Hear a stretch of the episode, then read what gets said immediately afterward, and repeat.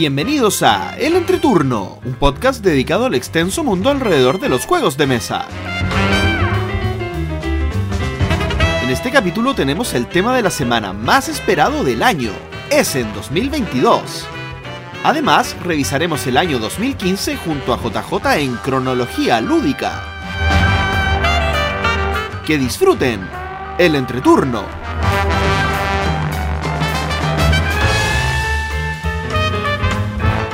Hola, ¿qué tal amigos? Mi nombre es JP. Gloria. Yo soy Axel. Y estamos comenzando el capítulo número 115 de El Entreturno. Estamos grabando el sábado 1 de octubre, el capítulo que saldrá el martes 4 de octubre. ¿Cómo están chicos? Yo estoy muy triste. ¿Por qué estás triste? ¿Cómo vas a estar triste? no... Es el capítulo de la Spiel y yo estoy compartiendo con ustedes en vez de estar allá. Qué tristeza. ¿O no? ¿O no? Oye, pero mira, te, tengo un consuelo muy bueno. ¿Ya? Si, si estuvieras allá tendrías que compartir con Pancho. es un gran consuelo. Oye. Elige tu veneno, Gloria. Elige tu veneno. Elige tu veneno. De algún veneno debes morir. Ay, sí. Bueno, se, viene el Spiel, se viene este capítulo especial también dedicado a ello y wow, yo sufro por aquí. Pero espero que ustedes estén muy bien en sus casitas, ¿o no, amigos? Por supuesto, un, un sol resplandeciente. Eh, como buen mes de octubre. Yo ya empezó mi, mi época. Empezó la felicidad por estos lados. Empezaste a florecer. Empecé a florecer. ¿Y tú, JP? A mí, yo acaba de terminar mi mes. Creo que eh, tuve una celebración de cumpleaños tan larga como, como, cuando uno sigue saludando de año nuevo en enero hasta que llega febrero. Me, hicieron muchas celebraciones. Sí, y también jugaste. Sí, también jugué. Han sido días fructíferos. Muy bien, muy bien, muy bien. ¿Y quién parte hoy? Don Axel. Voy a partir, voy a partir, voy a partir porque también fue un, un, buen mes, les diré. Mes de harto de estreno y cositas que estaba esperando que me llegaran.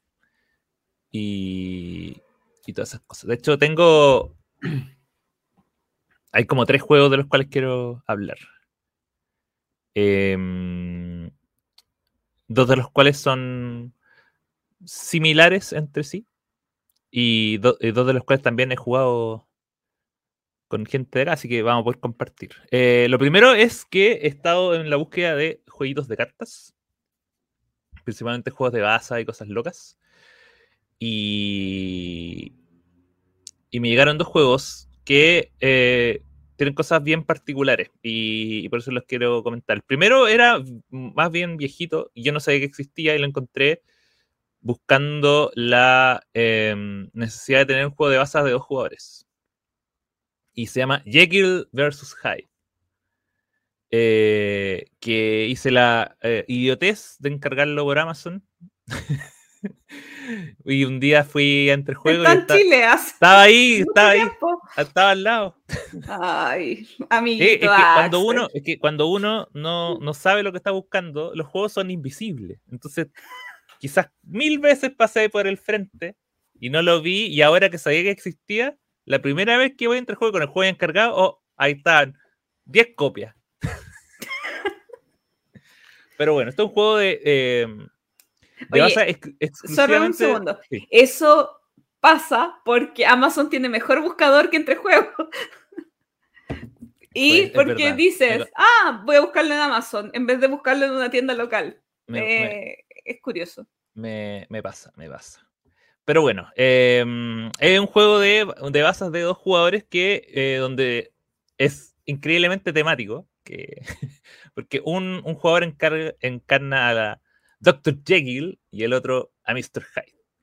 Y es un juego en el cual eh, es, representa la lucha interior que tiene Dr. Jekyll y su otra personalidad Mientras Dr. Jekyll quiere mantener el control de las cosas, Mr. Hyde quiere el caos y la locura y el desorden.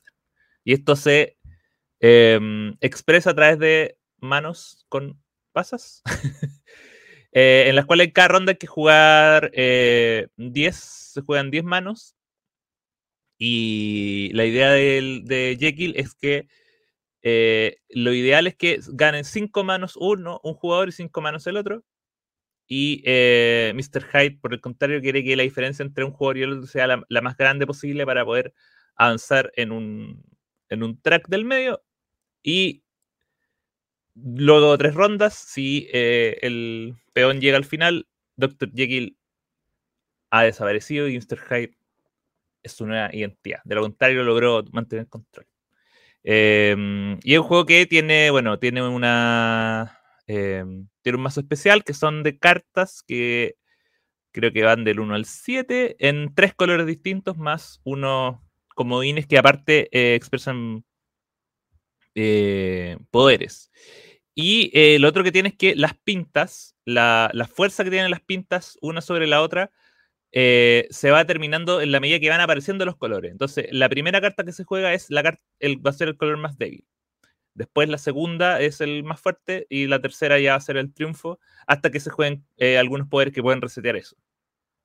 es un juego bien cortito y, bueno, tiene la gracia que eh, llama que cuando a que se jueguen dos partidas, digamos, cambiando uno, cada uno de los roles. Y, y a mí me gusta harto, me gusta bastante por lo mismo. Es un juego que es súper rápido, quizás como para cuando hay dos jugadores que están esperando que llegue alguien más. Se saca muy rápido la, ambas partidas, o sea, jugar Jekyll y Hyde en ambos lados. Y, y creo que funciona súper bien. Em, y es, yo creo que hoy el rol más complicado es el de Dr. Jekyll, de mantener el equilibrio. Eh, porque hay muchas cartas y muchas cosas y mucho control del parte del, del, jugador que quiere el caos para tratar de que esto se escape. Entonces, por eso también es, bueno que se juegue a dos, porque si uno se queda como con habiendo jugado solo con un lado que es el lado de tratar de mantener el control, se va a sentir como bastante, eh, mm, digamos, como desequilibrado por un lado, pero también es como el desafío. O sea, Mr. Hyde, claro, es un juego mucho más agresivo y por eso es más fácil porque es como, ya, tengo que ganar manos o incluso tengo que perder manos. De repente uno dice, ya, que, esa, es la, esa es la gracia que tiene jugar Hyde. Que de repente si el Dr. Jekyll va ganando mucho, bueno, entonces juego pésimo y él va a seguir ganando manos. Entonces a mí también eso me, eso también me, eh, me sirve porque lo que premia no es la diferencia en positivo, sino que la diferencia en general. Por lo tanto, si, si el Dr. Jekyll gana 8 manos, da lo mismo, porque la diferencia va a ser 6. Entonces igual voy a avanzar 6. En, cambio, Dr. Jekyll tiene que estar obligado a, hacer el equilibrio. Yo lo juego en JB y parece que quiere comentar Oye, a mí me encantó el juego, la verdad, me sorprendió. Y, sobre, sobre eso el, diseño me pareció súper interesante, porque de partida un juego de base para jugadores, eso ya es como primer ojito que uno pone, pero el hecho de que es un juego asimétrico, pero no es asimétrico en las capacidades de los jugadores, es asimétrico en el objetivo.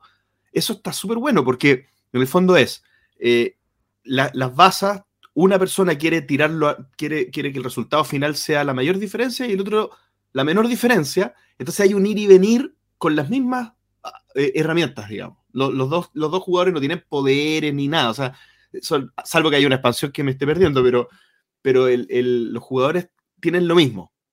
Entonces está súper bueno, porque en el fondo eh, eso, es, eso como a través de los objetivos el juego se balancea el juego como que logra ese, ese como clash al, medio, digamos. Mm.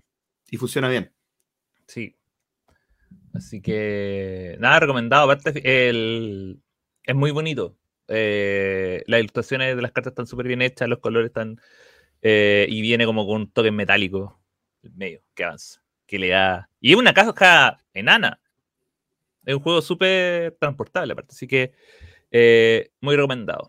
Como también está recomendado otro juego de basas, pero este ya es más eh, tradicional en el sentido de que em, se juega de hasta 5 jugadores, que es Twin Palms.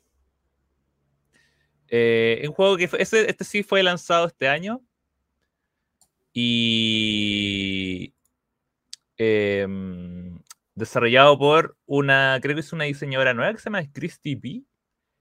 Eh, y que, bueno, es un juego de bazas y que la gracia que tiene es que en cada mano tú juegas dos cartas, eh, obligadamente.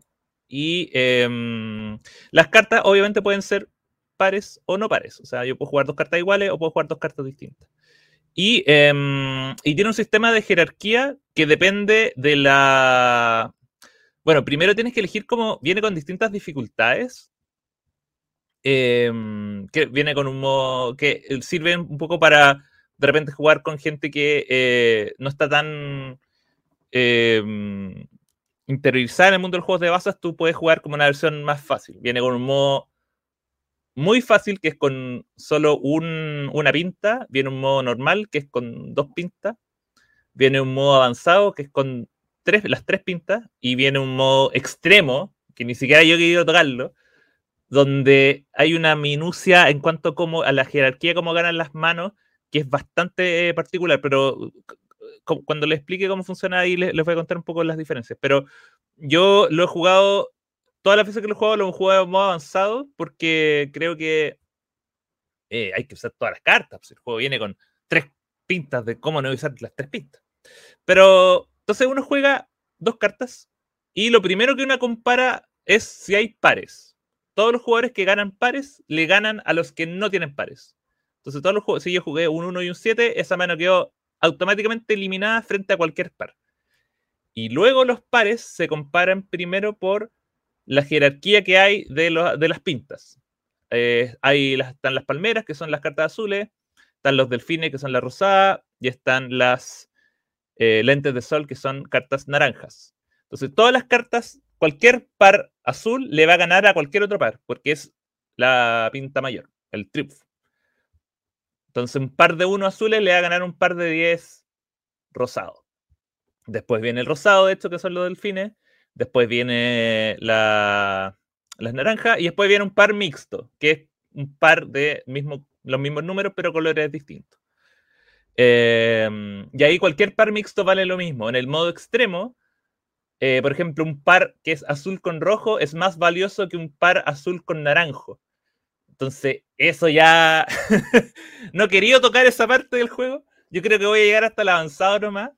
Eh, porque ahí ya es como que a cada color. ¿Como Red 7? O sea, como que tiene estas tablas como de Red 7 que X color es más alto que otro. Eh, sí.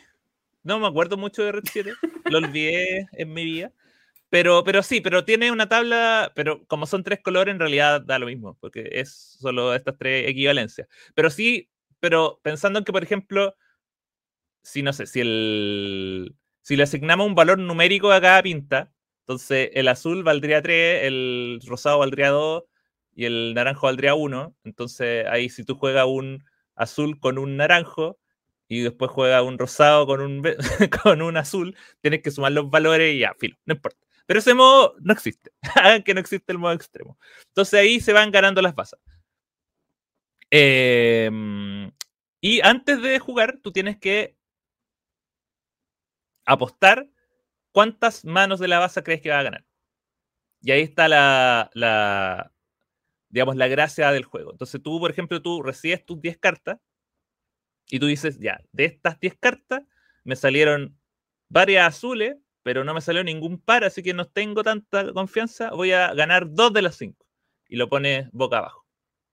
Y después todos revelan cuántos van a ganar, y si tú ganas exactamente lo que colocaste, vas a ganar X cantidad de puntos. Em, obviamente, mientras menos sea el, número de, de, de manos que dices que vas a ganar, menor es la recompensa.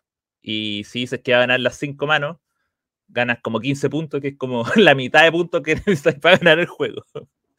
Pero es, imposible.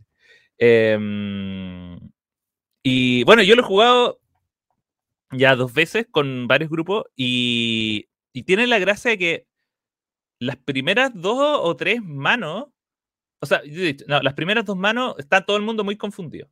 Y están como chequeando, eh, no sé bien cuánto, cuándo decir cuántas manos voy a ganar, si esta mano es una mano muy fuerte, si es una mano eh, más bien débil. Entonces, en los primeros dos turnos, todo el mundo dice, ah, tengo muchos pares, y dice, voy a ganar tres manos. Y, terminan es muy ganando relevante esa apuesta en relación con los otros puntos que consigues? Eh, no, eso es lo que hoy. A lo que hoy es que en los primeros dos turnos uno tiene, puede equivocarse, porque aparte el juego tiene una mecánica que es que tú puedes, a- aparte de la apuesta que haces por cuántas vas a ganar, sobreapostar y decir, yo estoy tan seguro de que voy a hacer esto que voy a entregar parte de mis puntos de victoria para ganar los de vuelta. Pero si no le achunto, pierdo esos puntos de victoria. Entonces, eh, eso sobre todo al final del juego cobra harta importancia porque el máximo de la apuesta es el número de la ronda. Por lo tanto, tampoco puedo en la primera ronda apostar todo mi dinero y escaparme, sino que en la primera ronda solo puedo apostar una, un punto y en la quinta ronda puedo apostar un máximo de cinco puntos. Entonces, ahí se va balanceando y puedo decir, ya sabéis que tener una muy buena mano decir, ya, voy a decir que voy a ganar tres y voy a poner todo mi esfuerzo para ganar tres y así ganar la recompensa que me da ganar tres y lo que aposté. Eh, entonces es un juego que en ambas veces que lo he jugado he tenido la misma sensación. Los primeros turnos están todos como muy, muy, muy, muy viendo la, la tarjeta de referencia para ver ya quién le ganó a quién. Y ya en las últimas manos están todos así demasiado enfocados, demasiado concentrados. Y, y cuando uno revela, yo creo que la, la, la gracia del juego es cuando están todos revelan cuántas manos van a ganar. Y tú dices, son cinco jugadores, son cinco manos. Y, y alguien puso 2, 2, 1 y 1. Y es como, alguien va a fallar sí o sí. porque la suma total es 6 y solo Claro. van a ganar 5. Es como decir, ya, ¿quién va a caer? Y es muy interesante por eso. Y lo otro que tiene interesante es que como se juegan dos manos, tienes más flexibilidad, o sea, dos cartas por, mano, tienes más flexibilidad para lograr tu objetivo en el sentido de que, por ejemplo, si yo logro ganar mi, meta, después puedo deshacer pares. Entonces puedo obligar a que mis manos futuras sean peores de lo que son. Porque yo no estoy obligado a jugar un par de ocho si es que, si es que ya cumplí mi meta. Entonces puedo separar ese 8 y mezclarlo con otras dos cartas para que no sean pares y sean las mínimas de su de su ranking. Ahora, si todos juegan lo mínimo de su ranking al final, y, y ahí está un parte de la, parte de la apuesta y la parte del riesgo, es qué tan seguro estoy de que voy a cumplir mi profecía, básicamente. Así que está muy bueno Twin Peaks. Aparte, el arte está bonito, tiene cartas naranja, así que siempre eso se agradece. Y por eso siempre juego a tres, pero eh, es súper bueno. Es súper bueno, denle una oportunidad. A mí ese tipo de juegos con apuestas tipo eh, Wizard y mm, Skull, Skullkin, no. eh, Esa parte de apostar, no, no de apostar, de decir cuántas bases te vas De a llevar, va. como que me. No. La verdad es que creo que una vez jugué Wizard, pero como que por concepto no me entra. Quizá eh, jugándolo sea distinto, pero Sí. como que no, no me. Como concepto nunca me ha Ah, convencido. y lo, otro es que em, recomiendo jugarlo de a 3 o de a 4. Porque eh, de 3 y de 4, en 3 son 6 rondas y en 4 son 8. Por lo tanto, hay dos rondas por donde cada uno va a ser el inicial. Entonces, creo que hay más. eh, a futuro uno te- es menos injusto porque cuando uno juega de a 5, para que no se alargue tanto, es solo una ronda inicial por cada uno. Por lo tanto, creo que se hace más corto y con menos posibilidad de, arreglar tu mano al futuro. Eh, mientras que cuando tú lo juegas de a 3 o de a 4, juegas el doble. Cada jugador es inicial dos veces. Entonces es un poco más justo para los jugadores, creo yo. Ah, yo también quería comentar algo que me pasa parecido a Gloria, pero quizá, quizá diferente. Uno, de mis juegos de baza favoritos en realidad es, uno que se juega con naipe clásico que se llama Juiz. Que en el fondo uno apuesta al principio lo que se va a llevar, em, pero se hace en orden. Entonces eh, uno va especulando cuántas, por ejemplo, si, si en una mano se juegan cinco bazas y ya están pedidas cuatro, el último, si no puede pedir uno porque no se puede calzar, Sí. pero por lo menos va a ser o cero o dos. Entonces siempre va a haber una diferencia muy cercana a la, a la cantidad de bazas posible. Entonces es un juego como que es- tiene, está más limpio, como que, como que la, el funcionamiento termina siendo como más, por así decirlo, más eh, elegante. Y, quizás los juegos de apuesta que tienen tanta rimbombancia me asustan un poco, porque puede pasar cualquier cosa, se hace una mezcla rara, alguien no entendió algo y se llevó más de las que debía, y por llevarse más le quitó la que tenía que llevarse el otro, que era obvio que el otro no se la quería mm. llevar. Me, asustan un poco esos juegos así tan, pero tiene, ensaladísticos. Sí, pero tiene, e, e, este como te digo, tiene la gracia de que como juegas dos, dos cartas por mano, tienes la posibilidad de ir arreglando tu juego al final, hacia el mm. final. Eh, y por ejemplo, de repente decir, ya, mira, ¿sabes qué? Tengo una mano de tres, tres pares y, con, y, de colores. Eh, eh, y decir, ya sabéis qué, en vez de decir tres, voy a decir dos. Porque estoy seguro que voy a ganar dos y el tercero lo desarmo. Mm. Entonces puedo jugar más conservador y, no apostar a, a, que la mano me dice que tengo que jugar tres. Porque. Eh, y lo otro, bueno, que gracias por recordarme, que también está la regla, yo también puedo decir que no voy a ganar nada. Y hecho, apostar cero te da más puntos que apostar uno o apostar dos. Y eso también eh, es complicado. es complicado ganar cero. Porque, bueno, si no. El, todo el resto de apuestas, aunque si no las cumples, tú igual ganas puntos. Ganas menos de los que dices, pero igual ganas. Ganas un punto por cada mano que ganaste. Entonces yo igual puedo decir, voy a apostar dos. El premio por apostar dos creo que es ganar tres o, ganar cuatro. Pero si no la chunto, voy a ganar un peso por mano que gané. Entonces igual voy a ganar puntos. Em, pero en la apuesta de cero es todo o nada. Es o cero, pero si gano una ya no voy a ganar ningún punto. Eh, eso está bueno. Y el último juego es eh, un juego que juego en Gloria, así que acá va a poder conversar, eh, que se llama... Mm, uh, ¿Cuál juga es que jugamos harto estreno? El César. Ah, el ese, el César. El, César. César Empire, que se llama el Imperio del César. Que, que es un juego que en mi biblioteca viene a reemplazar a Seven Wonders Architect como el, la categoría que los gringos han llamado Super Filler, que son juegos. Quilata. ¿Cómo, que? ¿Cómo quilata? Que son juegos ah. como. Tienen gran producción y vienen cajita, pero duran media hora y son tranquilitos. La pretensión en los juegos de mesa ha llegado a niveles insospechados, por favor. No, pero está bien. Pero, pero la definición de super filler tiene que ver con los componentes. Tiene que ver con los componentes. Ah. Tiene que ver como con el. tiene que ver más que nada como con los componentes y el formato. Eh, porque este es un juego súper liviano, que la caja dice de 30 a 60 minutos y es la gran mentira porque dura menos que eso. Claro, pero nosotros como lo jugamos de a 3 quizás. Quizás de a 5 es un poco más. No creo que dure una hora. Imposible que dure una hora. No, una hora, no. Imposible. Exijo un tema de la semana con esto. Exijo. Ya. ya anótalo. Acuérdate que Axel tiene como 20 temas anotados.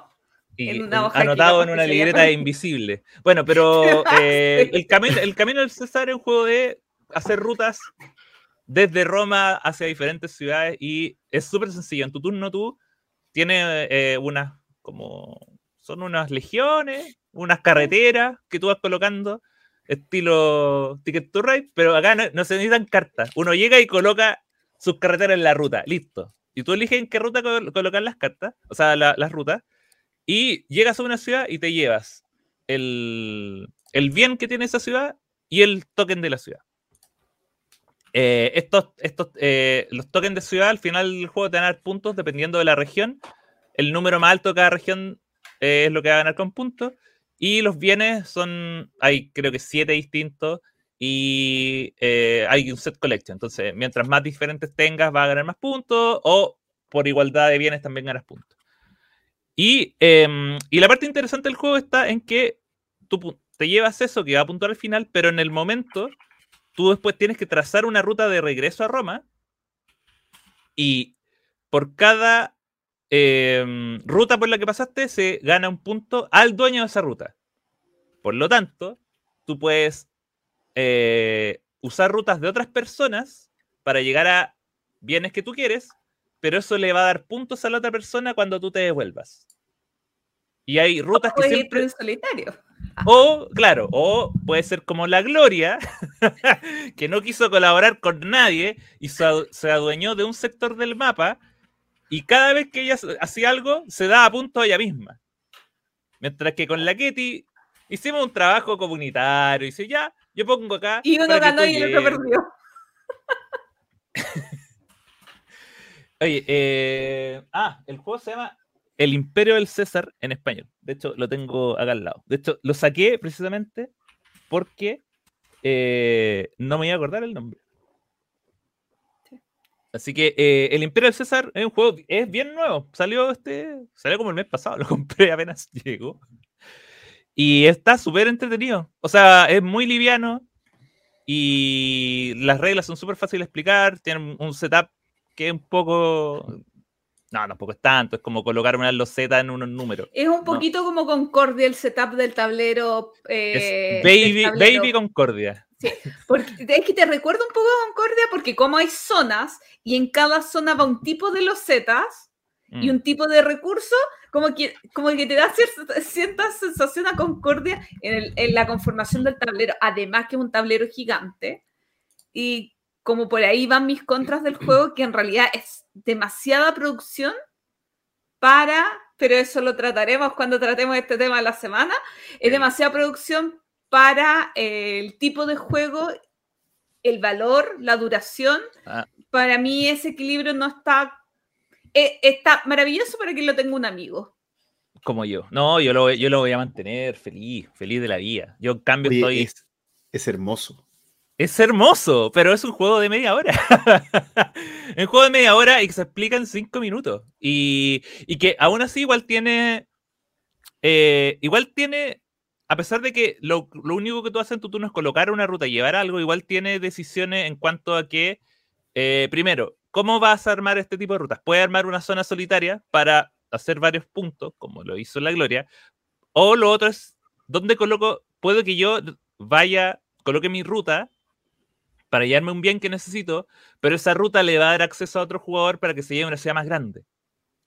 Eh, obviamente lo que yo coloco va a hacer un efecto dominó hacia las jugadas que pueden hacer el resto de los jugadores. Eh, y me, me da miedo jugarlo de a 5. Yo creo que 4 sería lo máximo porque quizás de a 5 ya el, la, la cantidad de, de rutas disponibles estén fuera de tu control. Entonces tú tengas que poner, poner la que más te, te conviene nomás. Sien- Siento que de a tres jugadores, como lo jugamos, se había un poco más de control en cuanto ya, mira, tengo la opción de poner acá porque sé que a este jugador le interesa hallarse esto. Entonces va a ir acá. eh, en vez de colocarlo acá para que voy a perder la otra ciudad porque efectivamente cuando, cuando me toca a mí de vuelta ya se la van a haber robado. Entonces puede que me convenga. Y lo otro, quizá también, sé que voy a poner acá para que esta ciudad, esta ruta me dé muchos puntos. Porque sé que el resto de los jugadores la va a usar harto. Sí. Y hay, hay de hecho, hay un, hay una, hay unas ciudades que tienen monedas. Y las monedas lo que hacen es que eh, el, el jugador que se lleva la ruta, o sea, que se lleva la moneda, en ese turno la ruta puntúa el doble. Para todos los que son parte de esa ruta. Entonces también eh, a uno le puede decir, ya sé que voy a jugar a hacer rutas para que los otros me den puntos todos los turnos. Y yo me quedé sentado sin hacer nada. Entonces tiene, tiene su cosita, ¿eh? tiene su cosita, pero pongo ahí el ojo y pongo la, la duda y ya lo conversaremos en una próxima edición. ¿Está sobreproducido? Sí. Oye, pero Y tiene. Esto tipo aventurero, yo diría que más liviano que aventureros al tren. Eso es livianísimo, es como una pluma. No, Oye, ah, y y, lo- tiene- bueno, y tiene temática de Asterix, pero en Ah, iba a decir eso. Acabo de ver el easter egg. Tiene como una, tiene un Asterix así como en el... no sale Asterix ni Obelix, solo Sí sale. salen como- no, salen pintados en el, En el tablero. en el tablero, pero no son parte de la temática. De hecho, técnicamente está haciendo como el camino del emperador. Pero sí el emperador es el emperador, el César clásico de, de Asterix. Son los mismos dibujos de los cómics. Sí. Sí. Y de hecho el juego es una reimplementación de uno más viejo. Solo que le pusieron una temática y una producción Bestial. acorde al, a los Para, Acorde a los super, a los super filler, o como se a los super fillers. Ya, eso. Oye, Super te pasaste. Me sorprendiste. Me dieron ganas. Este es el que más me gustó, debo decir. Se lleva, se lleva. Se lleva. Yo voy a hablar de, de un par de jueguitos nomás. Em, primero, comentar que hay un juego de, de ladder climbing que está haciendo furor y que cada vez que se puede, cada vez que hay cuatro jugadores, eh, doc- doctos de los juegos de cartas, Dios mío. aparece un juego llamado Tichu. Oye, Tichu eh, es de esos juegos que, que son tan difíciles de sacar a mesa, pero que cuando se logra, pucha que se pasa bien. ¿Por qué es difícil de sacar a mesa? Porque requiere dos cosas, yo creo. Bueno, Tichu, primero, antes de responder la pregunta, Tichu es un juego de cartas. Es un juego prácticamente que usa un mazo de cartas tradicional más cuatro monos que hacen distintos poderes. Y no es un juego de bazas realmente, es un juego de ladder climbing por equipos. Los dos, los dos jugadores que están sentados en, eh, enfrente son un equipo y los otros dos que están cruzados a, ti son el otro equipo. Y lo que hay, básicamente lo que hay que hacer es, es des- descartarse de, la cantidad, de, de las cartas de la mano antes que el, que el equipo contrario. Ahí uno va apostando que vas a lograr hacerlo y uno apuesta 100 puntos y si lo logras ganas 100 puntos, si no lo logras pierdes 100 puntos. Eh, y la forma de hacerlo es que la pinta de, la, de lo que se juega es la, es, es la figura que tú juegas. Por, por ejemplo, si tú juegas un par, toda la mesa tiene que jugar pares más altos de los que tú jugaste. Si tú juegas una carta sola, toda la mesa tiene que jugar una carta sola. Puedes jugar una escalera gigante y la gente podría tener que, para ganártela, tiene que jugar otra escalera gigante y así. Eh, y se juega a los mil puntos.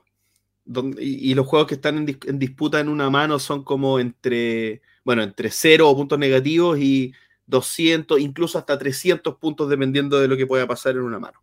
¿ya? Eh, ¿Por qué es tan difícil de sacar a mesa? Porque es un juego complejo igual. Yo creo que están, aquí le, le pregunto a los que lo, a- ahí no sé, Gloria, si tú lo has jugado y, y Axel que lo juega ahí harto. A mí me parece que está en la, en la- en la gama alta de la complejidad de juegos de cartas.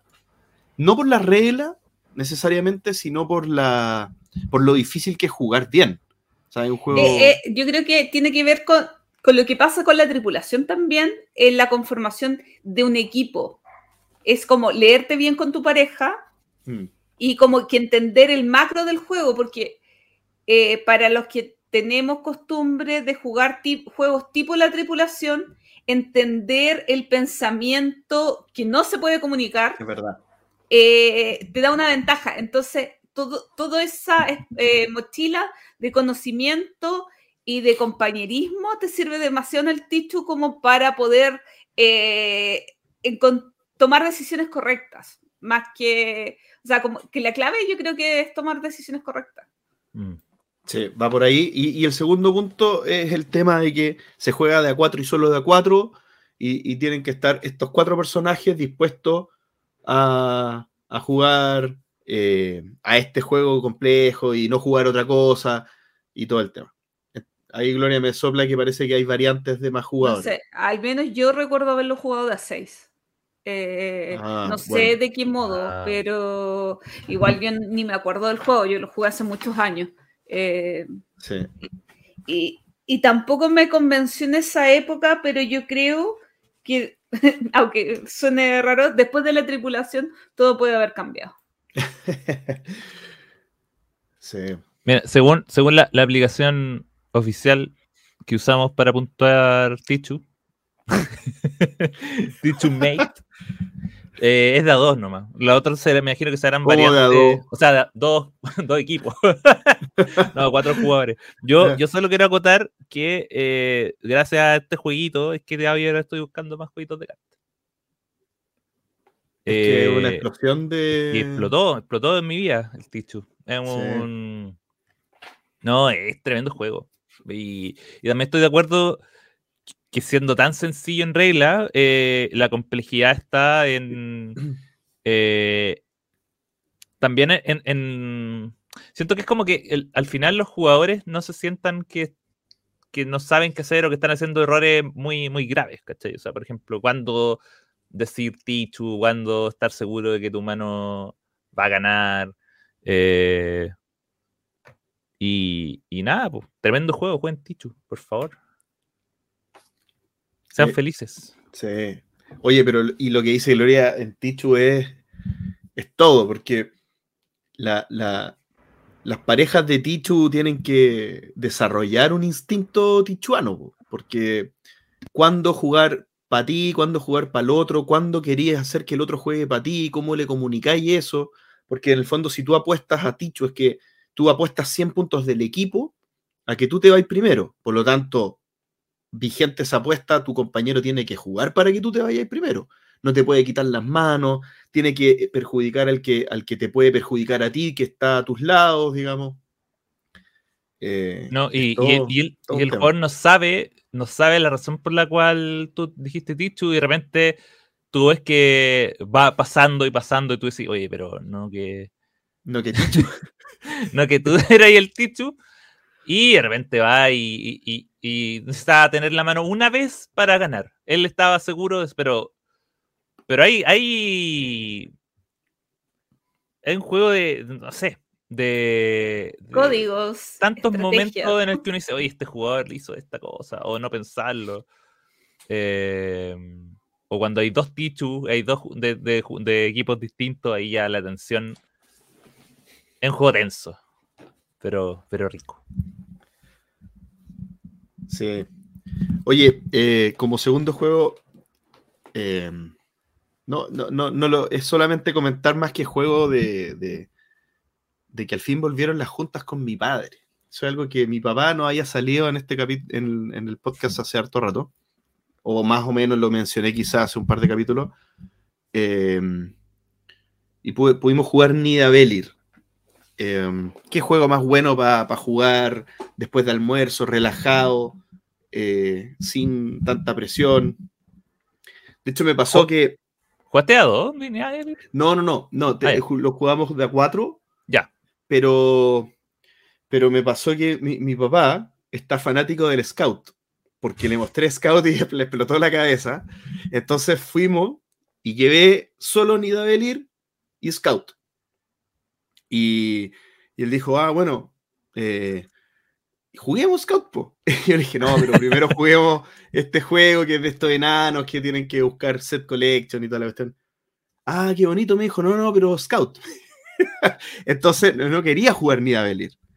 Y, lo, y, le, y casi que lo obligué, igual estuve mal, pero le tenía, le tenía fe al Nidavellir, lo, lo, lo monté y me dijo, no, ¿sabes qué? Pero juguemos el otro, que es más bueno, no sé.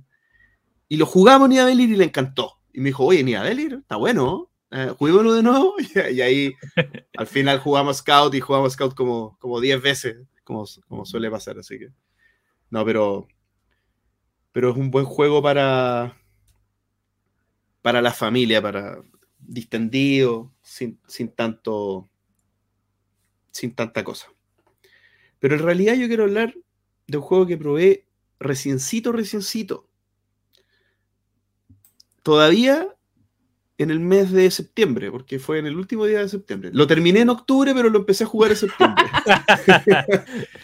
que es el Trickerion. Este juego de David Turchi, de Mind Clash Games, que por alguna razón yo les tengo harta buena.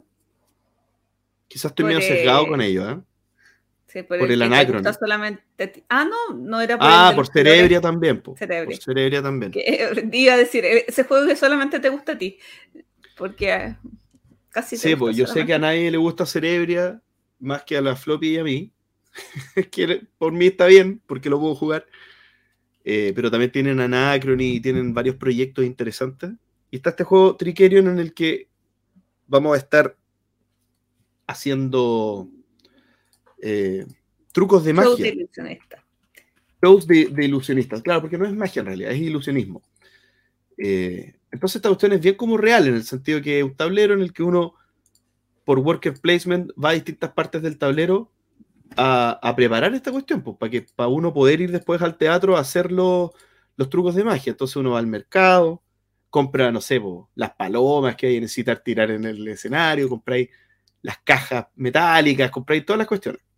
Va a, ir, recorriendo el mercado para comprar cosas, pero también vaya al, pueblo a, contratar más ayudantes, porque uno quiere más, más ayudantes para, poder en, cada ronda poder hacer más cosas. Vaya a buscar plata porque tenéis que pagarle sueldo a tus ayudantes, esas distintas cosas. Pero la, crema del juego está en cuando tú logras eh, ejecutar los shows. Y esto es otra sección del tablero en el que, es el teatro, ¿cierto? Donde tú vayas a ir con, eh, con tu mago. Y tú vas, a, vas a inscribirte en el teatro para que el jueves, el viernes, el sábado o el domingo, tu mago pueda hacer el show que tenga. Y va a ir con los ayudantes también, porque los ayudantes pueden mejorar las condiciones del show, puede hacer que el show valga más, puede ser que el show tenga una entrada más cara. Eh, pero la, esencia es que, es que tú vas a poder ir haciendo unos shows. Y estos shows al final es los trucos que tú has aprendido por todo lo que dije antes, los vas programando en unas cartas como de, teatro, que, que, al final es como un mini puzzle en el que de la manera en que tú lo pones vas ganando eh, primero la presencia en un show, que puedas hacerlo, pero también ciertos bonus dependiendo de cómo vas poniendo tú los tiles de tus trucos y cómo se van relacionando con tus otros tiles, pero también con los tiles de los otros jugadores. Entonces uno trata como de ponerse en un lugar donde alguien más se ponga para que te activen tu show sin que tú tengas que usar tu mago. ahí hay una serie de, de cosas que van pasando. Y a la larga, todo eso ocurre en, si no me equivoco, siete rondas largas. Eh, no, es un juego liviano, es un juego bien complejo. Em, ah, y quizá algo interesante antes de, decir qué opino del juego, que si bien es cierto es un worker placement, es una mezcla entre programación y worker placement, porque uno lo que hace es, uno ya tiene, tiene enfrente todos los, los bichos que puede mover. Por ejemplo, yo tengo mi mago, tengo dos ayudantes eh, como con habilidades especiales y tengo dos ayudantes sencillos. Y entonces yo tengo cartas de los lugares del tablero a donde se puede ir y boca abajo pongo enfrente de cada ayudante o de mi mago dónde, dónde esas personas van a ir, dónde van a ir al, tablero. Después en forma simultánea se revela y después se juega, no es simultáneo, sino es en orden de turno se va jugando, cada uno juega un trabajador, pero uno sabe cuáles son eh, las alternativas totales a las que se puede ir. Por ejemplo, entonces, si yo quiero ir, por ejemplo, al mercado, yo eventualmente podría ser el único que puso el mercado. Entonces digo, bueno, no me, no me voy a apurar en ir al mercado porque no me lo van a quitar. Entonces voy a tratar de ir jugar en los otros lados donde sí me pueden quitar espacios que, que donde los lugares donde hay más competencia. Eso, eso me parece no haberlo visto en otro juego y es un detalle que, que, incluso sirve para eliminar el AP, porque, porque ya, bueno, no, no hay tanta, si, ya están determinados a dónde se puede ir, más o menos el libreto de tu turno está ya está dicho, o sea, no... Eh, hay que ejecutarlo después, no, no, salvo que uno se lamente 10 minutos sin ninguna razón, pero en el fondo eso no es AP, eso es lamento, que suele pasar también. Eh, me gustó el juego, me gustó, pero es esos juegos que la primera jugada uno dice, ¿what? ¿Qué pasó acá? ¿Qué, fue esto? Mucho, mucho detalle, mucho minijuego, o sea, como el, tema del teatro es un minijuego, o sea, es una cuestión, es un juego en sí mismo. Todo lo demás es para que ocurra este juego del teatro que ya es complejo. Y, y tenéis un worker placement antes de este juego que ya es complejo, y este worker placement también es complejo. Entonces son como dos juegos complejos pegados, pero no pegados mal, no pegados como que no tiene sentido. Yo creo que pegados bien. ¿Jugaste con el Callejón Oscuro? Sí. Bien. Eh, a mí me pasa que el juego lo encuentro súper sencillo en tema de jugar. Porque las acciones son hasta fáciles de explicar. El problema es que cada, cada acción eh, lleva consigo una complejidad posterior, o sea, como la, eh, el real uso de cada trabajador en cada lugar eficientemente es lo que da la complejidad del juego. para hacerlo óptimamente en todo, en todo el proceso de la creación del truco, desde que eliges el truco, tienes el personal, vas a buscar los ingredientes, lo puedes montar, lo llevas al show, haces el show, lo colocas en la carta, todo, todo eso es lo complejo. Pero la acción de poner el trabajador y de entender qué hace cada parte, no es compleja así. E, es, el, es la mezcla de todo esto lo que te hace explotar la cabeza. Entonces, a mí y en mi grupo, yo probé Trickerion hace como cinco meses por primera vez. Creo que llevo cuatro o cinco partidas y me ha gustado muchísimo. Encuentro que eh, es más complejo de repente de explicar de lo que eh, como que a simple vista, porque es posicionamiento de trabajadores nomás. o sea, como posiciones trabajadores, depende de dónde te pones, si tienen bonus o no tiene un poco de oportunismo, cómo hacen los combos, cómo haces que tus trucos, eh, los ingredientes sirvan de un lugar a otro, de un truco a otro, cómo haces ese tema de eficiencia, eh, cómo le pagas a los trabajadores, desgraciados, porque cobran. ¿Por qué cobran? Porque son trabajadores, por gloria. ¿Qué cobran? Está bueno ya. sí. Justicia eh, para los pobres trabajadores. Pero a mí me gustó harto y espero como que tus sensaciones generales de, ganas o no tanto de jugar otra partida? Sí, sí, sí, absolutamente. Eh, me, gustó. Eh, tengo un tema nomás que, que, me pasa con, la, con el tema del balance, que como, claro, como cuando uno lo juega una pura vez, un juego uno no sabe de balance, uno tiene sensaciones, nociones, eh, y, pasa, claro, yo elegí primero el, poder de mi, del mago. Ya. ¿Ok? Y obviamente, como era el único de los cuatro que no lo había jugado nunca, elegí el que se activa solo, el que no tengo que pensar eh, cómo hacer la estrategia del mono, sino que me dé algo siempre. Y elegí un bicho que lo que hace es que eh, todos, mis todos mis ayudantes básicos tenían uno más de poder. Perfecto. Maravilloso. O sea, yo ya era más poderoso solo por existir. ¿Todos los personajes o solamente uno por ronda? Todos. Ya. Ah, bueno, lo jugué con todos. Así me lo explicó el, dueño del juego. Eh, no sé, que. Ah, porque sí, eso, eso haría total sentido, porque, porque era, estaba rotísimo. O sea, yo jugaba, yo era un dios. Hacía. Yo, tengo, la tengo la sensación, pero obvio, yo no he jugado mucho Trickerion que eh, salió en la última partida ese personaje, a mí no me tocó, pero creíamos que era un personaje por ronda. Mira, lo voy a buscar y lo voy a capaz... JP del futuro, cuéntanos. JP del futuro por acá y efectivamente es como decía Gloria, solamente se puede activar una vez por ronda. Gracias, JP del futuro. No te escuché bien, así que no sé lo que dijiste, pero. Pero gracias. Pero gracias. Eh, sí. Eh, y bueno, el cuento corto gané. Y no tenía sentido porque jugué con tres personas que jugaban al juego de hace tiempo y que jugaban bien y yo no tenía por qué haber ganado. Bueno, pero creo que mi personaje me hizo ganar porque pude hacer cosas que el resto no hacía. Oye, yo solamente para cachiporrearme. Eh, llevo cuatro partidas de Trickerion, ahora que me acuerdo, y solamente he perdido la tercera. O la cuarta. La última partida que jugué este mes la perdí, todas las anteriores había ganado, me siento, era, era como mi juego que ganaba todas las partidas. Ah, bueno. Yo tengo uno todavía era que he ganado todas mis partidas.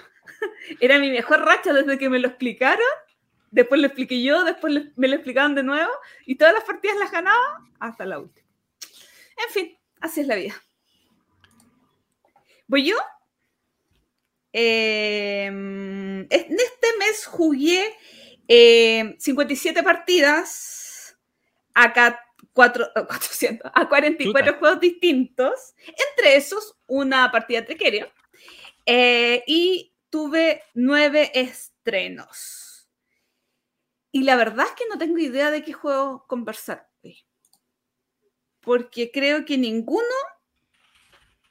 cautivó mi corazón de una manera que no haya hablado antes en el podcast, de una manera tan profunda. Pero voy a conversar de mi experiencia jugando ayer.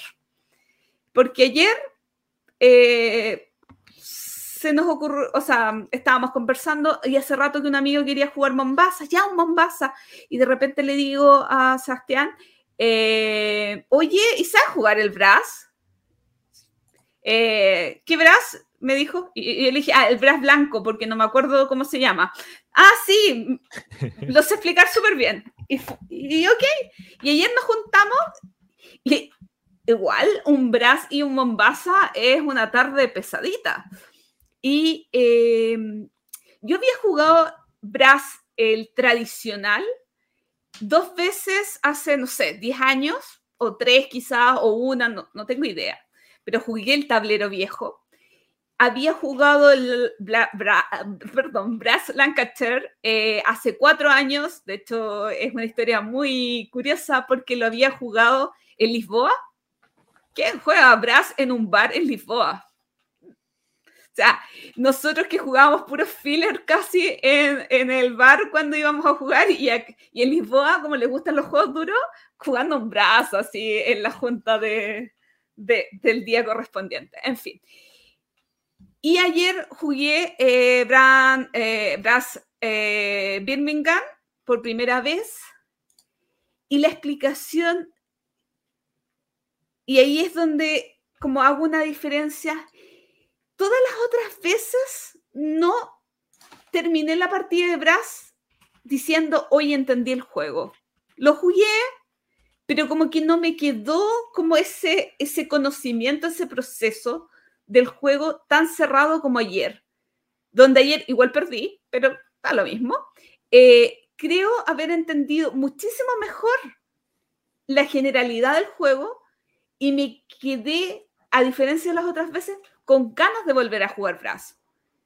Em, y no sabrías decir una diferencia entre ese y el otro, o sea, porque no creo que las sensaciones de juego realmente cambien, pero sí ayer quedé con ganas de una nueva partida y eso yo creo que eh, fue lo que como que marcó, porque creo que la explicación en otras oportunidades había sido como más de eh, jugador experto, jugador experto quizás, eh, saltándose quizás algunos detalles de comprensión y la explicación ayer fue un poco más em, completa y detallada y quizás nos demoramos un poco más en la partida, pero logró que se impregnara muchísimo más la sensación de juego y que quedara con gusto de quiero volverlo a jugar pronto. Y también le gustó a la mesa, entonces como que funcionó súper bien. Y después un Mombasa, que oye, que un bomba... Cuéntame, JP. Así es que me llama la atención que te guste Brass, porque tiene harta interacción. Pero, pero, es, una, es, una, interacción bien especial, que capaz, no, capaz es una interacción que no te molesta. Eso me, me es que ayer perdí, de hecho, por la interacción. ¿Por qué? no, porque en Brass Birmingham eh, para, no, no, me acuerdo de nada del otro brazo, así que voy a hablar solamente del que jugué ayer. Eh, para vender recursos, para vender algunas cosas necesitas cerveza. Y cuando comenzó el último turno, quedaban seis cervezas en la mesa, pero yo era la última jugadora. Y cuando llegó mi turno, que yo iba a vender muchísimo, no quedaba ninguna cerveza y oh. ahí perdí 15 puntos. Eh, eh, se me rompió mi corazón. Pero bueno, eh, sí es una interacción, es una interacción aceptable, porque al final que no hubiera cerveza no era, fue mi culpa, porque yo mm. debería haber hecho las acciones de una manera distinta para tener yo el control sobre mis abastecimientos y no dejar que los otros jugadores pudieran entorpecer mi jugada. Claro, porque el que juega último, idealmente que sea el que ofrece el mercado y no el que requiere del mercado. Claro, obvio. Y si quieres requerir del mercado, que sea algo que realmente puedes adquirir, no como la cerveza que yo necesitaba, que, que, si no está, no está. Entonces, eh, al final fueron, sí, me jodié, la interacción me jodió, pero fueron mis decisiones. No, no puedo achacar a los otros jugadores la culpa de que yo haya tomado un timing incorrecto en el último turno. Pero bueno, así fue la vida. Eh, después jugamos un Bombasa y jugamos un Bombasa bastante extraño, porque dijimos, ay, ¿y si damos vuelta todo el tablero? Y lo hicimos todo aleatorio, todo lo jugamos por el lado B, o no, por el lado 2, y nunca lo habíamos hecho así. Y de Mombasa no se vendió ni una, no, Mombasa no dio ni un punto de victoria. Las acciones de Mombasa valían cero. y, fue una partida extrañísima, extrañísima de, de, de Mombasa. De, hecho, como que en la mitad del juego nos miramos y era como, no sabemos cómo va a resultar esto, no sabemos cómo va a ser el puntaje, pero ¿por qué Mombasa? Y porque solamente estábamos como tirando las acciones de dos compañías, de hecho de la compañía roja, que no, me acuerdo cómo se llama, eh, no sé, dio un punto, dos puntos, no me acuerdo.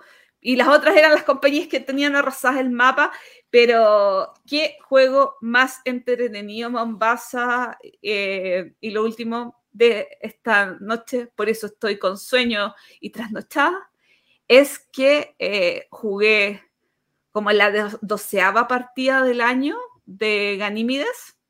Qué juego más bueno. y termina mi, mi diálogo. Y tu mes. Con un review exhaustivo de Ganímides. Pero es que no es es que realmente es un juego espacial y me gusta. no sé si hablé alguna vez de. Eh, oye, si me acordaba cómo se llama el juego. Eh, aquí está, Will Space, creo que hablé el, mes pasado. Dos juegos especial, espaciales y especiales que este año han ganado han ganado un espacio en mi ludoteca y han ganado un espacio en mi ludoteca justamente en lo contrario de lo que decía Axel. Fillers, bueno. Oye.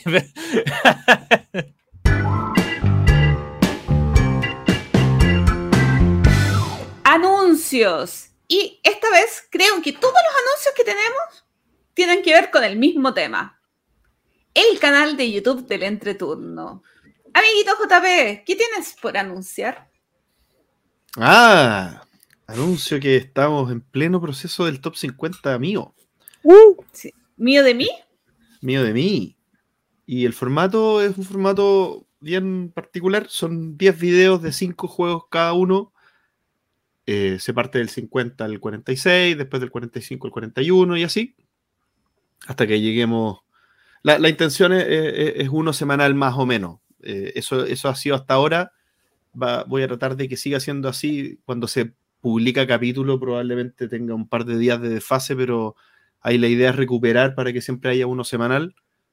Eh, y, es un formato de reseñas cortas, para que vayan viendo ahí rápidamente si, si los juegos les interesa. Tiene una breve explicación, también tiene mis impresiones muy breves, como dos, máximo tres minutos por juego y pueden tirarme tomates ahí en el, en el canal de YouTube. Oye, sí, hay hartas polémicas ya. ¿eh? Digamos, solo al, momento de, grabar el podcast van dos nomás. Sí, dos. Y ya las polémicas candentes. Ya tuve amenazas, ya me dijeron que estaba en donde vivo y todas las cosas. Sí, sí. igual igual raro, o sea, es como, como súper raro ir viendo el top tan cortito, o sea, como, como tan espaciado en el tiempo, como que uno le quedan ganas de seguir mirando y no, tiene que esperar una semana todavía para saberlo. Oh, qué terrible, qué terrible. ¿Pero contento, JP? Contento, muy, muy entretenido. Aparte que ha sido un proceso también, porque lo estoy editando y estoy aprendiendo. Mientras lo hago, estoy aprendiendo a hacer algunas cosas que, espero que estén quedando bien. Así que interesante. Proceso interesante. Correcto. Oye, eh, yo también tengo un anuncio y un anuncio muy importante que tiene que ver con eh, el Spiel. Bueno, que al final de cuentas es casi a lo que se ha dedicado este, se va a dedicar este programa. Eh, y el anuncio tiene que ver con que en el canal de YouTube del entreturno hicimos cualquier cantidad de especiales. Así que pueden pasar a mirar en diferido los que se realizaron. Hay tres especiales que tienen que ver con medios latinoamericanos que nos visitan y que nos entregan eh, los tres juegos que más le llaman la atención y algunos bonus track. Además, también la parte de, hoy de, que tiene que ver con el Spiel la vamos a subir al canal de YouTube.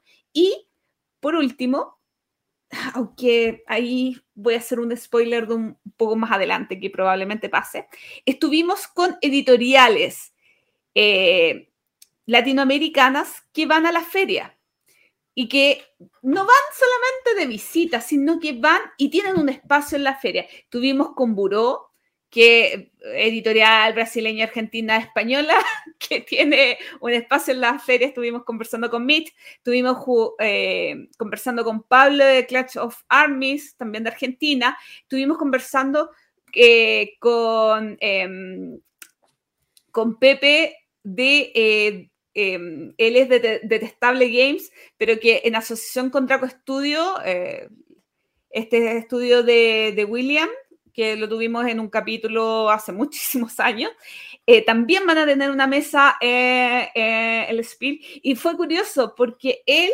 tanto él como Clash of Armies, van a tener una mesa dentro del el estante, la empresa que los distribuye en, en Alemania y casualmente es la misma empresa.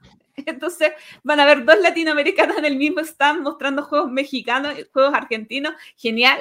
Y también, por último, y no menos importante, porque está más adentro de nuestro corazoncito, los amigos de Fractal.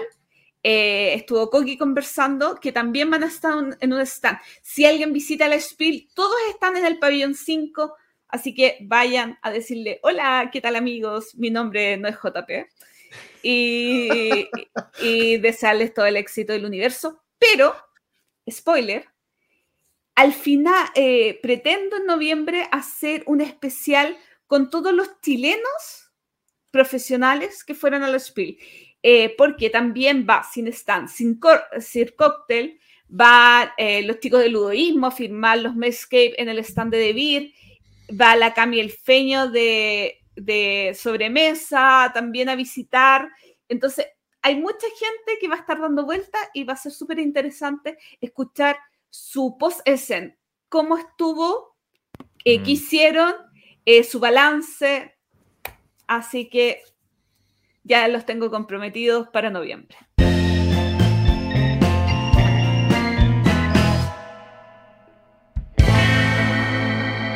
Tema de la semana y en esta oportunidad, Essen 2022. De P a Pa. del año pasado al año actual. ¿Qué, se, nos viene acá, Gloria? Cuéntanos. Ay, yo. Yo tengo mucha pena porque está 2022, como ya anunciamos, eh, está cargado de novedades latinoamericanas y eh, me da mucha, no sé qué, no estar ahí reporteando en vivo y en directo todos estos hitos en la historia de los juegos de mesa. Y aparte, ya, ya está próximo a ser una fiesta latina. Yo, yo creo que se viene la fiesta latina. Tú dices que el próximo año en eso se va a hablar más español que alemán. Oye, les, cuento, una infidencia. Me contaron que hay un grupo de WhatsApp que se llama Latinas y Latinos en ese en 2022. Wow. Así. Y yo no estoy. Se van a venir fiestecitas, fiestecitas latinas con, mucho, mucho desorden. Sí, pero rico. Amiguitos, partimos haciendo un viaje al pasado, pero sin JJ, eh, sobre los juegos que el año pasado nosotros nos generaba mayor expectativa y que eran parte de nuestro top. ¿Les parece? Me parece. Nos parece. Nos parece. Y, y, partamos con el amiguito Axel. donde, ¡Oh! no me. No quiero recordar donde en su top 5 estaba el azul eh, Jardines de la Reina. Voy a, voy a contar todo el top de Axel y después él hace sus comentarios al respecto. En el 4 estaba Murano. En el 5 es. En el tres. eh, fo- perdón, en el 3, eh, fotograf, eh. Creo que se llama en No, español. fo- photograph. foto- Photograph Ah, en en- español, sí. O Win Creo the que se llama- que la sí. hacen- Y eh, Mobile Market en el número número 2. dos, Y en el 1, Perfect Moment o Perfect Picture o Picture em, Perfect se llama. eh. Click, creo que se llama en español. ¿En serio? Sí, creo que se llama Click. Qué mal nombre. Qué mal Oye. nombre. Qué mal nombre. Nada que ver, como clic de mouse. Sí, como cualquier cosa. Oye, eh, mal lo empezamos con la lista. O sea, eh, mira, finalmente de los cinco pude jugar uno, El, el- el- tu número uno, de hecho, ¿no? eh, que es el número uno. Eh, y el y el azul no lo he jugado porque no quería jugarlo, porque ¡Wow! me decepcionó totalmente. Eh, le tengo rabia desde afuera. ¿Cuál? Los jardines de Peñalolén. Los, los jardines, los jardines de la reina, los Ah, jardines de. Es- Sí. eh, no. O sea, sabiendo después cómo. Eh, viendo después el gameplay, cómo se jugaba, las reglas, no me despertó ninguna interés por jugarlo. Creo que se aleja demasiado de lo que hacía Azul ser Azul. Y, y la propuesta es más, más cercana a lo que a juegos como estilo Calico, que son como de eh, demasiadas restricciones para colocar tus losetas. Entonces, no. No Pero no, quizá no, debas sacarte el, el mindset azul y jugarlo como un juego X. Pero entonces no le pongan azul, po. Probablemente. ¿Cómo quieres que me saque el mindset azul si la portada dice azul, tiene la misma tipografía azul? Y. ¿Cómo me saco ese mindset? O sea, probablemente este juego lo hubiese probado si se hubiese llamado de otra forma. Y creo que eso fue lo que me, lo que me choqueó. El Murano nunca lo vi. Nunca- Se supone que lo saca a Sumo de Iberia. Eh, creo que todavía no lo saca, pero en algún momento. Ese todavía le tengo fe. Eh, espero tenerlo. Eh, Photograph, ¿qué pasó? eh, lo saca ese de Game en español, así que debería llegar a Chile también en un futuro. sí, yo sé, esa- cercano. Yo estaba Y seguro que iba a salir. Yo estaba seguro que iba a salirse un juego de cartas muy, muy. Y no, porque por- fue Real saca Matagot. Y, y nunca lo vi afuera. Como de esos que yo sé que salió, pero nunca salió ni en. Ni en. eh, ni en A- Amazon y por acá. Yo sabía que tenía que llegar acá por. por por, por la historia de la compañía, pero no. Mobi- lo mismo con Mobile Markets, aunque sí, yo creo que era más, eh, era más complicado que llegara. Sí, es que lo que pasa, ahí ya nos vamos a temas políticos. Sí, Es un juego ruso. un entonces- pequeño problema ahí con el juego ruso, pero eh, yo sé que iba a estar de nuevo este año en la, en la Spiel. Entonces, eh, y yo sé que, ah, porque a pesar de ser un juego ruso, sí tiene editorial en Estados Unidos, que sale por Ar- Arcane Wonders. Sí, pero yo no sé cómo, cómo Pero ahí, entró esa claro. plata. O sea, como Sí. Porque no les pueden pagar a los rusos. Sí, entonces sé que tienen un problema ahí que escapa de nuestro... Ya, Entendimiento. o sea, cuando, cuando habían, pensamos que, que habían problemas en la industria de los juegos de mesa por los embarques, los costos de producción, acá esto ya es otra cosa. Sí. Y, y después quedó el, el único que alcancé a jugar y por suerte lo dejé en mi número uno. Así que esto salvó la lista. Salvó la lista y, perfectamente lo puse en el número uno porque eh, lo hablamos en su momento, sí, cuando lo jugamos creo que el mes pasado, pero así que ahí lo, invito a escuchar el entreturno del mes pasado para tener una, una extensión más, explicación más larga, pero me encantó un juego de... em, un juego de deducción bien con una temática y una puesta en escena que es muy creativa. Eh, que quizás me gustaría, aunque probablemente está, pero porque como yo no lo tengo, no lo he usado, ser un poco más claro en las reglas en cuando, cuando un personaje se ve en la foto, ¿no? Porque finalmente tú estás tomando una foto y tienes que seguir ciertos requerimientos, pero esa foto depende mucho también de la apertura focal, del ángulo de la cámara, de la luz. Entonces, debería haber como una, una regla que diga ya, si un personaje está, no sé, dos espacios atrás uno, aunque se vea en la cámara, no se ve en cuanto a la regla del juego. Estoy inventando. Pero más allá de eso, no, juegazo. Y espero que llegue. Eh, qué, lástima que se vaya a llamar Click. Sí. No, qué lástima que lo haya sacado eh, Mevo Games en ah. español, porque Mevo no tiene distribución acá en Chile. Entonces, como que quedamos súper atados de manos. Mevo es una editorial portuguesa. Quedamos súper atados de manos al respecto. O sea, de, hecho, de los cinco, entonces, para, para, concluir, de los cinco juegos que yo más esperé, el único que llegó a Chile fue el azul. Y el único, que, No, que, que no quise jugar. no quería, me rehuso. Vamos con el top 5 de JP. Beyond the Suns es el número 5. El 4, el Messina 1347.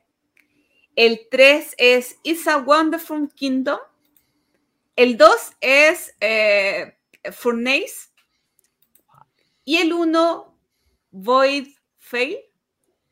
Yo no debería ser la que pronuncia estas cosas, pero. Pero estuviste, muy bien, Voidfall. Voidfall. Cuéntame, JP, ¿qué sucede con tu top 5? Bueno, mi top 5. Estoy en una situación similar a la de Axel, que nunca me lo esperé. nunca me lo esperé que Axel estuviera igual de mal que yo, no, no que yo estuviera así de mal. Eh, de hecho, justamente Furnace, que lo dijiste hace un rato, era, es el único que he jugado, que es mi número 2. Em, por A o por B, el resto de los juegos no los he jugado. Quizá decir que el que, el que más quizá alternativas he tenido de... Eh, no he tenido ninguna alternativa concreta, pero que se podría decir que podría haber jugado el Beyond de Sun, que es mi número 5 eh, y la razón, ¿sabéis cuál es? Yo me lo traté de comprar, pero está muy caro. Este juego, este juego es como el, símbolo de las subidas de precio de los juegos de mesa este último año. Porque es un juego que es un. Son tablas, digamos, en las que uno va poniendo tocones que, que, que tienen valores de ciertas cosas ciento y tantos dólares por eso me parece. ¿Qué, clase de la cerda es esto? Dicen ahora que Río Grande, la editorial madre, es la que es muy carera. Que, eh, y eso provoca como que todos tengan que ajustar sus precios tan arriba. Ahora, si quieres JP, te doy una exclusiva. Ah, no, no una exclusiva. Te cuento algo. Ya que hablabas hace un rato que te. Ay, no me acuerdo si lo no, no lo hablaste en el programa, que te ibas a juntar con la Kete a jugar un jueguito, le puedes decir que, que te enseña a jugar Beyond the Sun. Sí, también lo pensé, porque vi, vi sus posteos de Beyond the Sun recientes y están buenos. Eh, el Messina ni siquiera lo he visto, eh, el It's a Wonderful Kingdom tampoco, y de hecho ni siquiera he jugado It's a Wonderful World. It's a Wonderful world. Eh, pero Fairness me pareció un juego muy bueno. Creo que lo mismo, salvó la lista eh, en el sentido que, que un juego que me sorprendió. Esto para mí innovación. Un, juego que con unas mecánicas conocidas las articula de cierta forma que, que, pasa a ser un juego distinto y que no está forzado, digamos, que no es una pegotina de mecánicas porque sí, sino que, que funciona súper bien y el tema de la sobreescritura de los, de los, del tamaño, digamos, de los, eh, ¿cómo se llama? Los trabajadores, o no sé cómo se llaman, los agentes, ¿cómo se llaman? Que, que unos sean más poderosos que otros, entonces eso determina dónde ponerlo y dónde no. Pequeñas cositas que hacen que un juego tenga esa, esos ires y venires muy, muy satisfactorios. Furnace me gustó mucho cuando lo jugamos. Y Voidfall, mi número uno, Ya quiero comentar algo me, aquí. me lo advirtieron, pues la Gloria me dijo, no pongáis demo. No, vaya, no pongáis. Y yo, no, Gloria, pongamos. Y después, ¿qué pasó? Tenía razón la Gloria. Un juego que es puro humo nomás. Hasta el momento no está en ningún lado, no, no, no ha De salido. hecho, ah, les tengo que contar algo. Este juego está en la preview de eso de este año. Y está como De nuevo. demo. De nuevo. es como la eterna promesa. Sí. Sí, Así pero, pero, pero yo tengo que decir una cosa, que eh, este juego es, es- es lo que uno, o lo que uno, lo que quiero yo en un juego 4X de pocos jugadores. O sea, un juego más, con, con mecánicas más euro que acompañan un juego de, de- de 4X, que, que tiene exploración, que tiene dashboards, que tiene numeritos que tienes que ir eh, gestionando, muchas fichitas, muchas cosas. Eh, y aparte que es el sello de garantía. A mí me encanta esta editorial. Me encanta esta editorial y me encanta David Turchi. Eh, todo lo que hace estoy atento. Así que eh, no lo puse en mi lista este, pongo el spoiler, porque aprendí la lección. lo había puesto, pero Gloria me dijo que, que no- que lo sacara. No, le aguanté la trampa el año pasado, dos años seguidos, no me Sí, puedo poner el mismo juego. Cortalapo, por último cambia juego. Sí, sí, censurado. Gloria, ¿crees que le da tu top 5 para que no. Bueno, No sé, para que ¿sí? cambiemos de voz. Así es. Oye, eh, vamos con el top 5 de Gloria del I- Spiel del Essen 2021. Número 5, Lisboa Tram 28. Número 4, Messina 1347. El primer, la primera repetición. El número 3, Vitoku. El número 2, Golem. Y el número 1, número 1, número 1, Ultimate Railroads. Me parece que Gloria tuvo un año bastante más, más feliz. No tanto, porque Mm. partiendo, eh, no hice ninguna compra a tienda española este año, por lo tanto, en Lisboa no me lo pude conseguir. eh, y que volvemos a repetir lo que hablábamos de Perfect Picture, Picture Perfect, Click. como sea que se llama, o Click, es de Mevo Games. Era mi apuesto de Mevo y puta, eh, no, no hemos podido conseguir juegos de Mevo, así que mi 5 no lo jugué. Mi 4, Messina 1347, no ha llegado a Chile. Está en liquidación en España, pero no ha llegado a Chile. Estoy muy enojada con eso. Pero ya tengo una cita para el miércoles para probarlo. Así Ah, que con una semana de retraso, pero voy a haber probado el Messina. Después viene Bitoku, que fue, no sé si la decepción. Eh, no encuentro para nada que el juego sea malo, pero no cumplió con mis expectativas.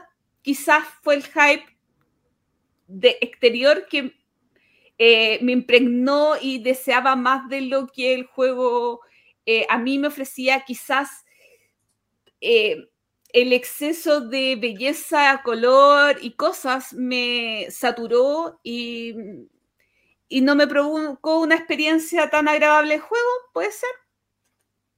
Pero hay mucha gente que le gustó Bitoku. O sea, mala elección para mí, pero no es mala elección para un top 3 de- del Spiel del año pasado. Eh, después viene Golem. Llevo una partida Golem, la verdad, también media decepcionada. Uh, Eh, encuentro que hay juegos de la escuela italiana eh, más directos, sin tanta cosa. Se hace complejo explicar tantas cosas para que el juego después no es tan complejo como, como la explicación. Eh, tengo ganas de volverlo a jugar, pero no tan... Yo lo hubiera comprado. O sea, yo cualquiera de estos cinco lo hubiera comprado. Pero claro, jugué Bitoku antes de comprármelo, por lo tanto no me lo compré. Jugué Golem antes de comprarlo, por lo tanto no me lo compré. Entonces, no cumplió mis expectativas. Pero Gloria, lo jugaste. ¿Sí? Eso es más de lo que con JP podemos decir. Y mi número uno, no lo he jugado ni me lo he comprado todavía. ¡Oh! Eso, Ay, no lo eso- has jugado, eh, el último Railroll no lo he jugado. pero no. No. De hecho, tengo, tengo una cita eh, futura para una maratón de Ultimate Railroll, jugar los cuatro. Ah, No sé si el cuerpo me dé, pero al menos hay que jugar. Porque yo he jugado todo menos Asia. Entonces, tengo ganas de probar el Asia Railroll. Oye, mm. Y algo que no estaba en la pauta, voy a decir. ¿Y cuántos se arrepienten de no haber puesto a Arnova en el setup? Mm, Yo cero porque no me produce nada. JP. no, no me arrepiento, pues, no, no, me, no me llamó la atención nomás. Y ahora, sabiendo eh, lo que hubo el año pasado, O sea, no. sabiendo lo que me gusta, ¿sí? podría ponerlo, claro. O sea, obviamente uno con el diario del lunes le apuesta a otro caballo, pues, pero Claro. sí, pues. No, hay- todo, todo pasa en ese, pues, entonces eso aplica a todo lo que te termina gustando, pues, Claro. si, si nos ponemos. Sí. Sí, sí, yo, yo tampoco creo que haya habido un juego que no. que escapó de mi, de mi radar. En ese sentido. mm, Perfecto. Eh, probablemente. eh, lo que sí, o sea, yo, y, y- y obviamente no están, pero sí. em, hay un montón de cosas que, o sea, incluso no están dentro de las listas que revisamos para ver que son juegos publicados, no sé, por editoriales coreanas. eh, o sea, por ejemplo, Scout, que es un juego con el que he rayado. Es imposible que haya sabido que un juego de cartas publicado eh, El 2018 en Japón, en el 2018 en. Japón iba, eh, iba a ser tan importante para mí este año. O sea, era imposible. Sí. mm, Eh, y probablemente sí estuvo en Essen, pero. De, de hecho, claro, y hoy día, o sea, revisando acá, claro, eh, Oin Games sí tiene un. Tiene presencia, pero. Pero ¿qué hacer yo que un juego de Oin Games es tan bueno? Así que nada. Hombre de poca fe. Amigos queridos, tengo una pregunta para ustedes. Revisando exhaustivamente la lista de la Spiel, ¿han jugado algún juego que se vaya a mostrar estos días? Mm, yo sí. ¿Cuál? Ma My Shelfie.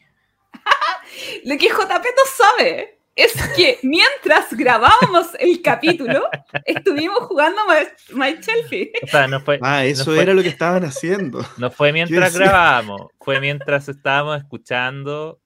No, no, si hubo un rato que estábamos grabando y igual estuvimos jugando. Sí, ese era el secreto. Si en algún momento escucharon un silencio de parte de la Gloria y de Axel, era porque estábamos jugando Shelfie. Estaba en Eh, Borgen Arena. Eh, pero es claro, solo porque estaba en Game Arena. Y, y fue justo porque eh, era uno de los juegos que estaban como en, en, en preview harto rato de Phil Walker Harding y otro codiseñador que lamentablemente, perdón, no me acuerdo, pero es que ya con Philcito me basta y me sobra. Eh, y yo supe que iba a estar. Yo era de los que tenía fijo como de los más esperados. Y apenas supe que estaba en Board Game Arena, fue como ya quiero jugarlo. Sí. Igual en los tres probamos otro juego que está en la Spiel. Y es The Guild of Merchant Explorers. Ah, este juego de. AIG que hemos estado, eh, que capítulos anteriores hemos hablado de él.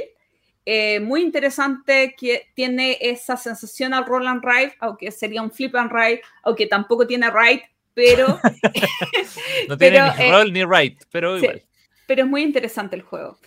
Y no olvidar todos los jueguitos de Fractal, po. Tenemos el Crow Sanssouci. Circle, Sanssouci, Amazona, eh, Alacablas eh, y el... Hoy se me olvidó cómo se llama este juego. El... mm, ¡Ay!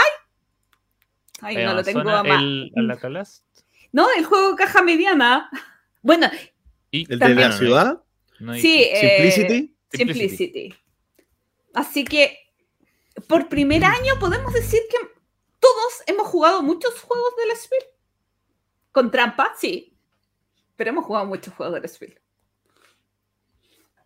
Y esperemos que en los próximos años vayan muchos más juegos chilenos así.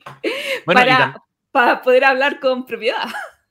También hemos jugado otros juegos que son eh, reimplementaciones o re, eh, republicaciones también. Sí. Pero yo creo que... ya es la hora de entrar en el ah, terreno. Ah, espera, Gloria, ¿tú jugaste la expansión? Ah, pues también jugamos la expansión de Red, de Red Cathedral. ¡Uy, cierto! Eso sí que. E, e, ese sí es de verdad, porque Ese sí es de verdad, de verdad. no, Oye, pero qué No, me, me refiero a que. Claro, porque uno podría decir que jugar un juego chileno igual es medio trampa, porque tuvimos acceso mucho más rápido. Con el juego de EG eh, estuvo en GenCon, bueno, Red Cathedral también, pero Chile tuvo una ventaja con la expansión de Red Cathedral, llegó mucho antes, todavía no llega en España. Entonces, es, por eso que fue un verdadero privilegio. Sí, sí, sí. y muy buena la expansión. Así que JP, te invitamos a jugarla cuando quieras. Ok. ¿Por qué no la has jugado? No. Por supuesto que no. cuando quieras. Aparte que es súper sutil el cambio y es muy agradable. Amiguitos. ¿Se viene? ¿Se viene? Se viene. Tengo nervios, tengo miedo, tengo miedo. Ay, vamos a ir 555-444-333-222-111 partiendo pero antes, antes, antes, ¡Ay! ¡Me dio miedo! Creemos, ¿Cuántos creemos que vamos a tener juegos cruzados? O sea, yo ah. tengo dos preguntas. La primera es si creen que vamos a tener algún encuentro en la lista y la otra es eh, qué tan complicado fue hacerlas. O sea, eh, comparado quizá con años anteriores. Porque, por ejemplo, yo en particular hice primero una primera revisada y lo encontré fomeque, así como, oye, me costó encontrar, y después ya haciendo la segunda y tercera y complementando también con, con video y quizás con, porque a veces el orden de la, del, de la BGA también es, o sea, de la BGG también es un poco engañoso, porque hay muchos juegos que tienen mucho hype y aparecen más arriba, y hay algunos que están un poco más escondidos y que efectivamente tú estás buscando, y ya para la segunda la tercera pasada ya de verdad tuve que sacar juegos. A mí me pasó eso, que la primera fue como, oye, no, estoy forzando a meter cinco y después tuve que sacar. Y mi primera lista, comparada con la que voy a tener ahora, es totalmente distinta. Creo que sobrevivieron dos. A mí no me pasó tanto eso, porque hay dos juegos que siempre tuve en mi lista, siempre hace seis meses que, siempre estaba muy, eh, estaba muy pendiente de ellos. Ah. Ya desde, ya desde, ni siquiera sabía que iban a salir en este Essen o podían haber salido el Essen anterior o el siguiente. Eran juegos que yo sabía de ellos hace mucho tiempo y hoy a las 10 de la mañana hice el top 5. Eh, porque había, porque me faltaban juegos para, o sea, como eh, no sabía realmente cuál me llamaba más la atención que otro. eso fue mi mayor complejidad, porque la verdad es que mi mm. lista es, me fui muy a la segura, em, mi mayor complejidad fue ponerlos en el ranking. Y me pasó otra cosa. El jueves me enteré de un juego que podría cumplir completamente con estar en mi top. Pero eh, no alcancé a investigar lo suficiente. Llegué a un punto en que me gustaba todo, pero una frase que decía, tiene alta interacción. Y eso uh. lo sacó, pero era como el juego más rebuscado, como un juego más distinto, eh, que me llamaba muchísimo la atención, que tengo muchas ganas de jugar, pero el factor interacción me, me tiró para atrás. En mi caso me pasa algo con esto que bueno, para responder, yo creo que tres juegos son candidatos a tener cruce con ustedes dos. alguno de ustedes. con JP. Yo, tengo, yo, yo creo. que voy a tener más cruces con JP que con Gloria. Ya, entonces seguro que esos tres juegos los cruzo uno con Gloria y dos con JP. O sea, dos con Axel.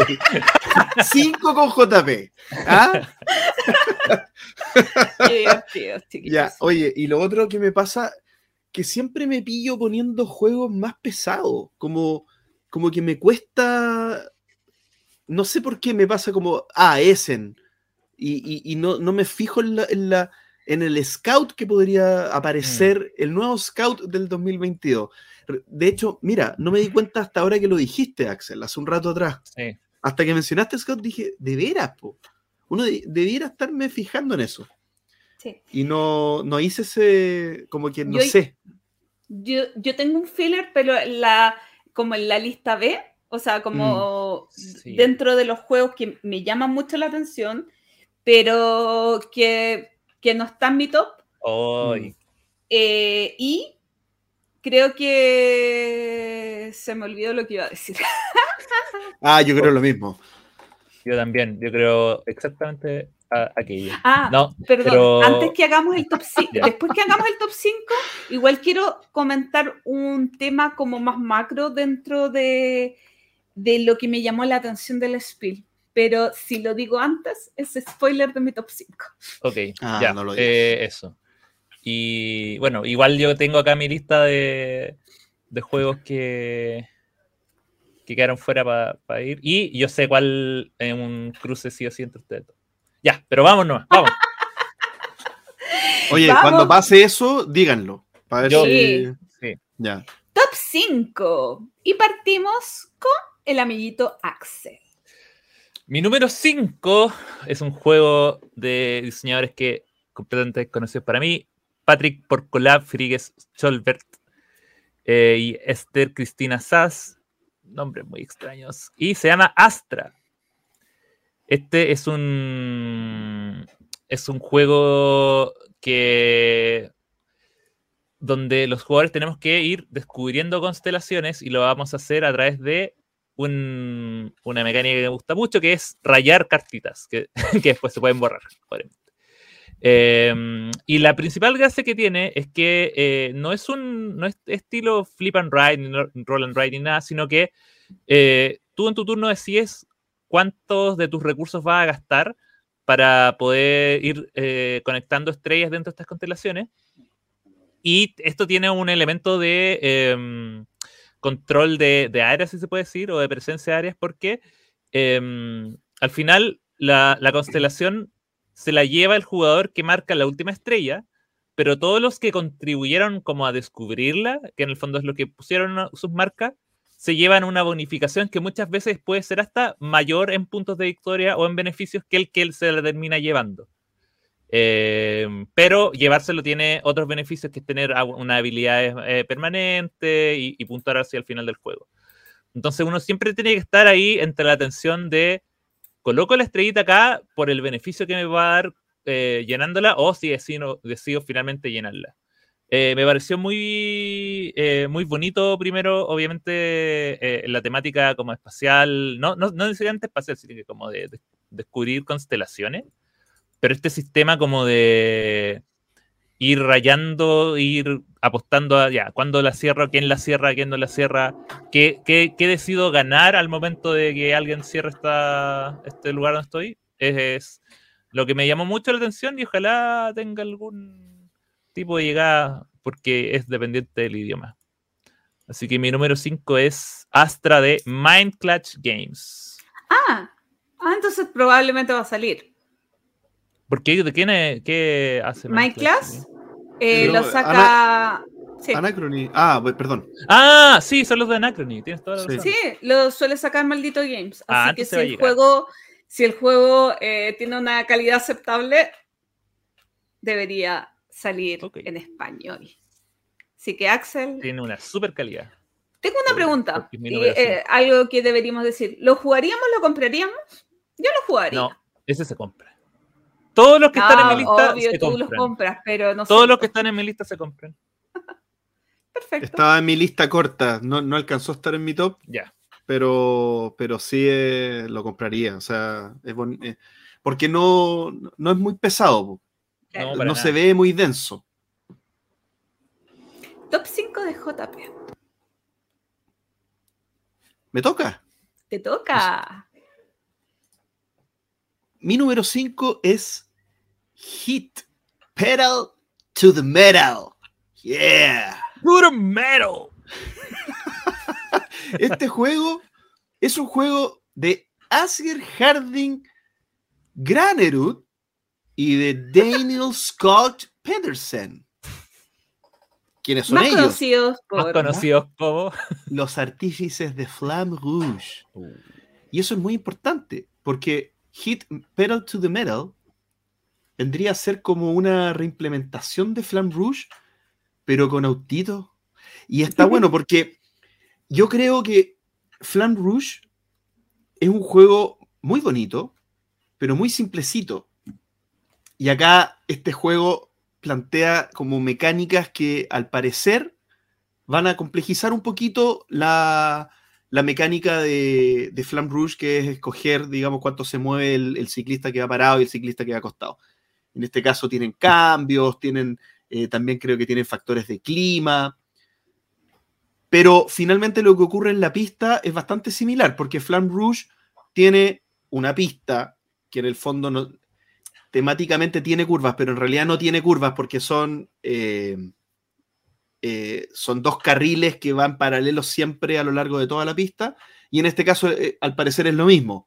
Son una pista con casilleros, lado izquierdo, lado derecho, y ahí va para, y ahí va para adelante hasta que se llegue al final.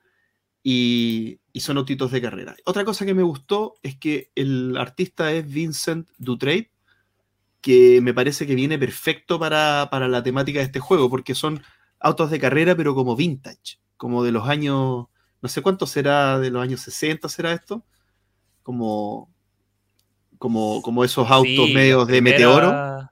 Sí. Así los que Hit de- Pedal to the Metal, mi número 5. Lado positivo, JP, debería llegar súper pronto porque estos Days of Wonders, Days of Wonder lo distribuye Smodi y al menos en España creo que ya estaba saliendo. Así que me imagino que en octubre, noviembre ya está en Chile. Lado negativo, es carito el juego. ¿Por qué? Days of Wonder. Eh, no, pero carito, carito. Creo que es como 200, eh, perdón, 600 eh, euros por ahí. Ah, ¿Cómo hacer 60, perdón, 60, Ah. 60, perdón. Gloria, dije, pero Gloria, ¿qué clase de cerrada. Es este? Gloria, estuve a punto de cerrar esto y cambiarme de hobby. Me dedico a la rayuela.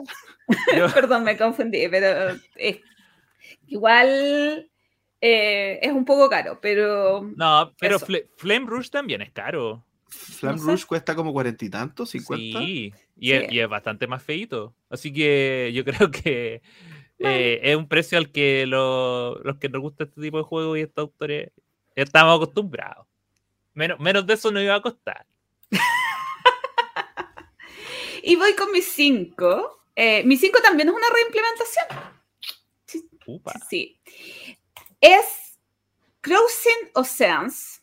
Es la reimplementación del Transatlantic juego de McGurk que eh, nunca llegó, nunca lo sacaron en español. Eh, el Transatlantic tenía un motor de cartas al estilo eh, Concordia, por lo tanto tenía texto y yo no me lo quise comprar en inglés porque la verdad es que a mí me, molesta el juego con texto, pero este juego tiene una pequeña, gigante variación que ustedes no pueden ver, pero eh, que es, ¿qué es lo que más, eh, más caracteriza a los eh, diseños de Mark Kirk? El rondel. Así que este juego, en vez de tener el motor de cartas, tiene el motor de rondel. ¡Chan, chan! Así que yo eh, estoy aquí, estoy compartiendo las reglas. Eh, Ah, para- con regla ya. eh, tiene un motor de rondel muy al estilo navegador, juego que me encanta de él. Entonces, en realidad lo que sucede es que las acciones que tenía Transatlantic, la mayoría las coloca en este rondel y las fusiona. Hay algunas diferencias, pero mínimas con el juego. Eh, así que eh, estoy adentro. ¿Qué hacías en Transatlantic? Tendrías que comprar, eh, o sea, ¿qué vas a hacer en este juego? Eh, comprar barcos. los barcos tienen una, eh, una duración por periodo histórico. eh, después, si no tienes que venderlos como, como material de, no sé si de decir de desecho, pero em, también transportas recursos o recursos a través de los barcos, tienes que ir pagando cositas, así que a mí me encanta Margaret como diseñador y ya que nunca pude tener el Transatlantic, este juego eh, entra a satisfacer esa necesidad de tenerlo. Así que, por favor, amiguitos de Masquioca, sáquenlo en español. José Masquioca me prometió que me iba a sacar el Transatlantic y me engañó. Ahora no lo hagas, por favor. Ahora no tiene excusa. Sí, por favor. Por favor. Gracias. Eh, mi número 4 ya, ¿estamos ya? Sí, vamos al 4, 4, 4. Mi número 4 es el azul de este año. ¿El de chocolate? La, la, categoría azul de este año no, pero no es el azul. Ah. No, porque sale un azul este año, spoiler, pero es de chocolate. Pero es chocolate y es lo mismo que el uno. Pero es el azul, el que toma el puesto del azul, que es de la misma empresa de Next Move Games, que se llama Maui diseñado por Frank Christine, Gregoire Laguey y Sebastián Pouchon, con arte de Chris Williams. Eh, es un juego de creación de patrones de colores, eh, el cual tiene una temática playera, lo cual ya me gusta mucho. Eh, es básicamente el, juego feel good, donde uno tiene que colocar, uno va colocando toallas a lo largo de una playa cuidando de que tiene que por lo menos ser adyacente con, uno de los patrones de la toalla anterior. Y se va generando una línea y esta línea la idea es que vaya eh, tapando unos, unos, unos iconos de, de quitasol que están allá y también hay, hay dinero que se va agarrando, puntos de victoria y uno finalmente hace los puntos, eh, va avanzando en unos tracks dependiendo de qué tan larga es tu, fila más larga de ciertos colores. Eh, es un juego súper sencillo, media hora, como muchos de Next Move. Así que alejado ya de, los castillos de Portugal y todas esas cosas que ya no me interesan, mejor irse de vacaciones a Maui, que es mi número 4 de lo más esperado de Essen. Sí. Y que también sé que va a llegar, obvio. si llega sí o sí. Sí, es, agradable escuchar juegos que en dos, tres meses deberían estar por acá. Sí. que, llegue justo para el verano, imagínate. Si llegan tres meses, ideal para jugarlo en la playita. En la playita. Con las toallas y los quitasoles. Con las toallas y los quitasoles. Vamos por el top 4 de el amiguito JP. Wow. Mi número 4 es una reimplementación de un juego cuya temática me, choca un poquito, no me gusta mucho, que es Mombasa. Me refiero al juego Skymines, que es una reimplementación en el espacio, donde tienen que ser los juegos, ¿cierto, Gloria? Oye, es que, si, te pones eh, en cualquier lugar de la Tierra, un tema puede ser conflictivo para cualquier Así que vámonos al espacio. Género, etnia o lo que sea. Pero si en el espacio no importa. yo, vi, yo, vi, yo vi este juego y fue como, esto es como lo peor que le pueden hacer a la Gloria. Lo sentí como un insulto. Bueno, este juego, este juego se trata de que una expedición va al espacio y esclaviza alienígenas. No, este juego es de Víctor Kovilke y Alexander Pfister, que era el que quería decir eh, ¿Qué es Mombasa reimplementado en el espacio? Yo no sé qué tanto puedo decir de eso, pero si, eh, si, lo miran ahí en, la, en las fotitos, eh, la idea es que el mismo tablero de África ahora es, esto es la luna, ¿no? Si no me equivoco, esto es la luna. No, no, revisé qué planeta es, o si, es, si es, la luna, o un planeta. Pero finalmente es lo mismo, pero tiene algunas cositas adicionales. Tiene unas cosas que son las cartas de, de, por ejemplo, de, de, threat, ¿cómo se dice threat? De amenaza. Amenaza. Eh, que finalmente son como otros otros sectores en el tablero que se van dinámicamente, que van dinámicamente apareciendo y cuando el que lo resuelve se gana una, un, beneficio, pero que solamente se puede ganar una vez, porque después la carta se elimina. Entonces es como si fuera un Mombasa con mini expansiones adicionales que hacen cositas chiquititas, pero finalmente es un Mombasa a, a fin y al cabo. Eh, pero en el espacio, que es la versión mejorada, como podemos entenderlo. Así que mi, mi número 4, Sky Mines, Mombasa en la luna.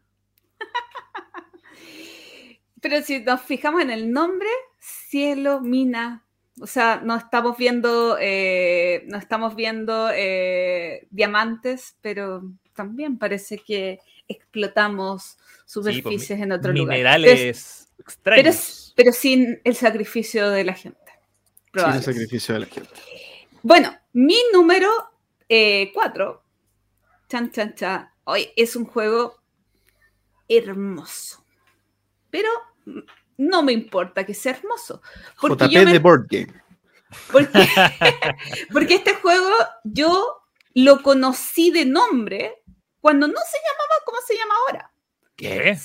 Sí, de hecho, como- si me acordara cómo se llamaba antes, pero el, acá dice que se... Ah, antes se llamaba, hoy mi vista, necesito mejorar, ponerme lente. Antes este juego se llamaba Alzmer. Ah, juego pues de es? Alzheimer. Obvio. Mi juego del top 4 se llama Flowers, que es el nuevo juego de Yamadice de Israel y de Tay, eh, que saca ediciones primigenio y que es un juego de posicionamiento de trabajadores en un tablero eh, modular, se podría decir, eh, impresionantemente hermoso Mm. porque es una flor de cuatro hojas, de cuatro hojas, de cuatro pétalos, y en cada uno de estos pétalos tú puedes ir colocando tus trabajadores para que realicen diferentes acciones, eh, pero además hay distintos trabajadores, cada, cada jugador va a sacar un pool de diferentes trabajadores cada ronda y dependiendo de dónde los coloquen va a tener, a tener que pagar cierto coste o van a tener jugadas más óptimas por el tipo de trabajador. Eh, en un pétalo uno saca contratos, en otro pétalo eh, va a comprar eh, flores, en otro pétalo hace algo de una hermandad que nunca ente- no la ligera, y en el otro pétalo hace viajes para pagar, para cumplir los contratos. Yo le tengo mucha fe desde hace mucho tiempo a este juego. No sé, yo debo saber hace dos o más años, más, más años, de que este juego existía. Entonces siempre lo he tenido en la mente y estar pendiente de él. Y eso sumado a cómo se ve estéticamente eh, y, y además al historial que han tenido los chicos de juegos muy buenos. Y siempre he escuchado como, y este es el mejor. Y este es, y no, ¿y te gustó? No, Flowers. O sea, como Flowers, Olvídate. como que siempre he escuchado muy buena crítica de los testers de este juego, de la gente que lo ha probado en el transcurso de los años, porque este juego debe llevar, voy a mentir un poco, tres, cuatro años de desarrollo. Entonces, eh, de hecho, eh, no, eh, tiene mucho tiempo. Te emocionaste. Y no, eh, tiene mucho tiempo, entonces, no, es, que, es que de repente se me confunden las cosas, entonces no quiero, quiero tratar de no mentir. Entonces, tengo como tanta información en la cabeza Mm. que de repente me vuelo. Entonces tengo altísimas expectativas en este juego. Lamento tener altísimas expectativas porque eh, el hype es malo en mí, pero ese es mi número 4. Oye, eh, se ve increíble. Ojalá la Hermoso. gente que está escuchando esto en el podcast vaya a ver el, el- el video en YouTube o vaya a la BGG. Escriba Flower y, y está, está, está, está muy bueno. Se ve Sí. bonito. Sí, súper. ¿No? Y posicionamiento de trabajadores y todas esas cositas que a nosotros nos gustan. Sí, no me encanta. Sí. Mi número 3. Ya estamos acá, medalla de bronce. ¡Uh! 3, 3, 3. Y es un juego que ya fue previamente mencionado. Y que yo creo que va a ser de los, de los pocos, si no el único. Puede que haya otro. Tengo uno y medio que es Hit.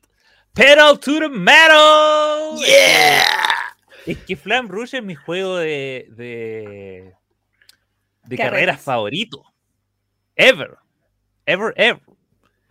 Así que me interesa mucho ver cómo va a ser la, la reimplementación del, del juego. Eh, también veo que, a diferencia de, Flam Rouge, eh, tiene las pistas que son. eh, tiene pistas que son, digamos, predeterminadas. Tiene un sistema que uno puede jugar más de una carrera. eh, y, eh, y. y nada, o sea, en el fondo me, me interesa mucho. Y aparte va encima con el valor de producción de Ace of Wonder. Por favor, ¿dónde firmo? Así que estuve, estuve mucho. eh, ahí está, ah, Ahí está el prototipo. El está el prototipo. prototipo. Sí. No, eh, yo le tengo toda la fe del mundo a este juego. Y, y si, si estos cabros se sacaron Flam Rouge, ahora con una temática que eh, yo creo que también va a ser un poco más fácil de explicar que, que. Flam Rouge, porque Flam Rouge tiene este tema de que son dos ciclistas. Como si uno no, no- nunca ha visto una, una carrera de ciclista, que uno es el que corre y el otro el que va montando. Como que cuesta un poco explicar, pero cada carrera Mm. de auto es como, ya, el primero que llega gana. Así que eso. Y aparte que viene al tiro de 1-6, entonces no. Pero to the metal. Vamos con el número 3 de JP. Mi número 3 es un juego de Simone Luciani y Daniele Taccini de 1 a 4 jugadores. Es Tiltum. Tiltum. Tiltum. Algunos juego- dicen Tiletum, pero no tengo idea cómo se llama. Ah, Tiletum. Yo creo que es Tiletum. Puede ser, ¿ah? Porque pero son bueno. españolas, así que ellos dicen como leen. No, no sé. Sí, sí, bueno, es verdad. Bueno, y este juego, la verdad, es un juego que está ambientado en el Renacimiento, pero eh, no, no les voy a explicar un poco la temática porque la verdad no me acuerdo tanto lo que uno es en este juego, porque uno suele olvidarse en este tipo de juegos. Pero es un juego de puntos de acción. Es un juego de puntos de acción donde en un mapa de Europa nosotros vamos a estar haciendo eh, contratos, una, una onda, una onda Marco Polo, vamos a estar haciendo contratos, ¿cierto? Pero los puntos de acción van a estar determinados por los dados que uno va a tirar y la cara del dado va a ser eh, la acción de que- acción el- y la otra es la, la- el, el opuesto es el- la fuerza de la acción. es la intensidad, exactamente. ¿Por qué es La eso? cara, gracias por restaurarme, pero una cara es la acción que realiza y la otra cara es la intensidad de la acción que realiza. Por lo tanto, eh, uno puede tener mucho de algo, pero, pero poco de, poco de, o sea, es mucho, pero poca intensidad o al revés. ¿Ya? Y uno lo que va a ir a estar haciendo es resolver contratos a lo largo del mapa. La verdad, no, no, no pillé un gameplay completo del juego como para poder verlo, pero lo hablaba con Gloria al inicio, para mí siempre tiene que haber en un top, al menos como candidato, un juego de Simone Luciani.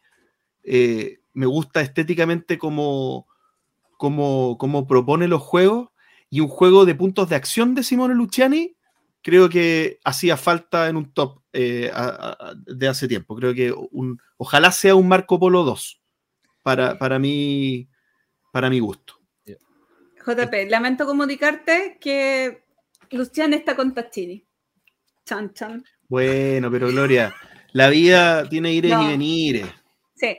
Eh, no he Yo escuchado sé, buena- bueno, eso- no, a, a mí no me va ¿Ah? a gustar, pero no he escuchado buena crítica del juego. Ah, bueno. Pero Este casi, casi está en mi lista. Hay que, ser- hay que tener fe, hay que tener fe. Rasguñó. rasguñó Mi número lista. 3, entonces, Tibernum, ¿no? ¿Cómo es? Tiletum. Tiletum. Tiletum. o algo por el estilo.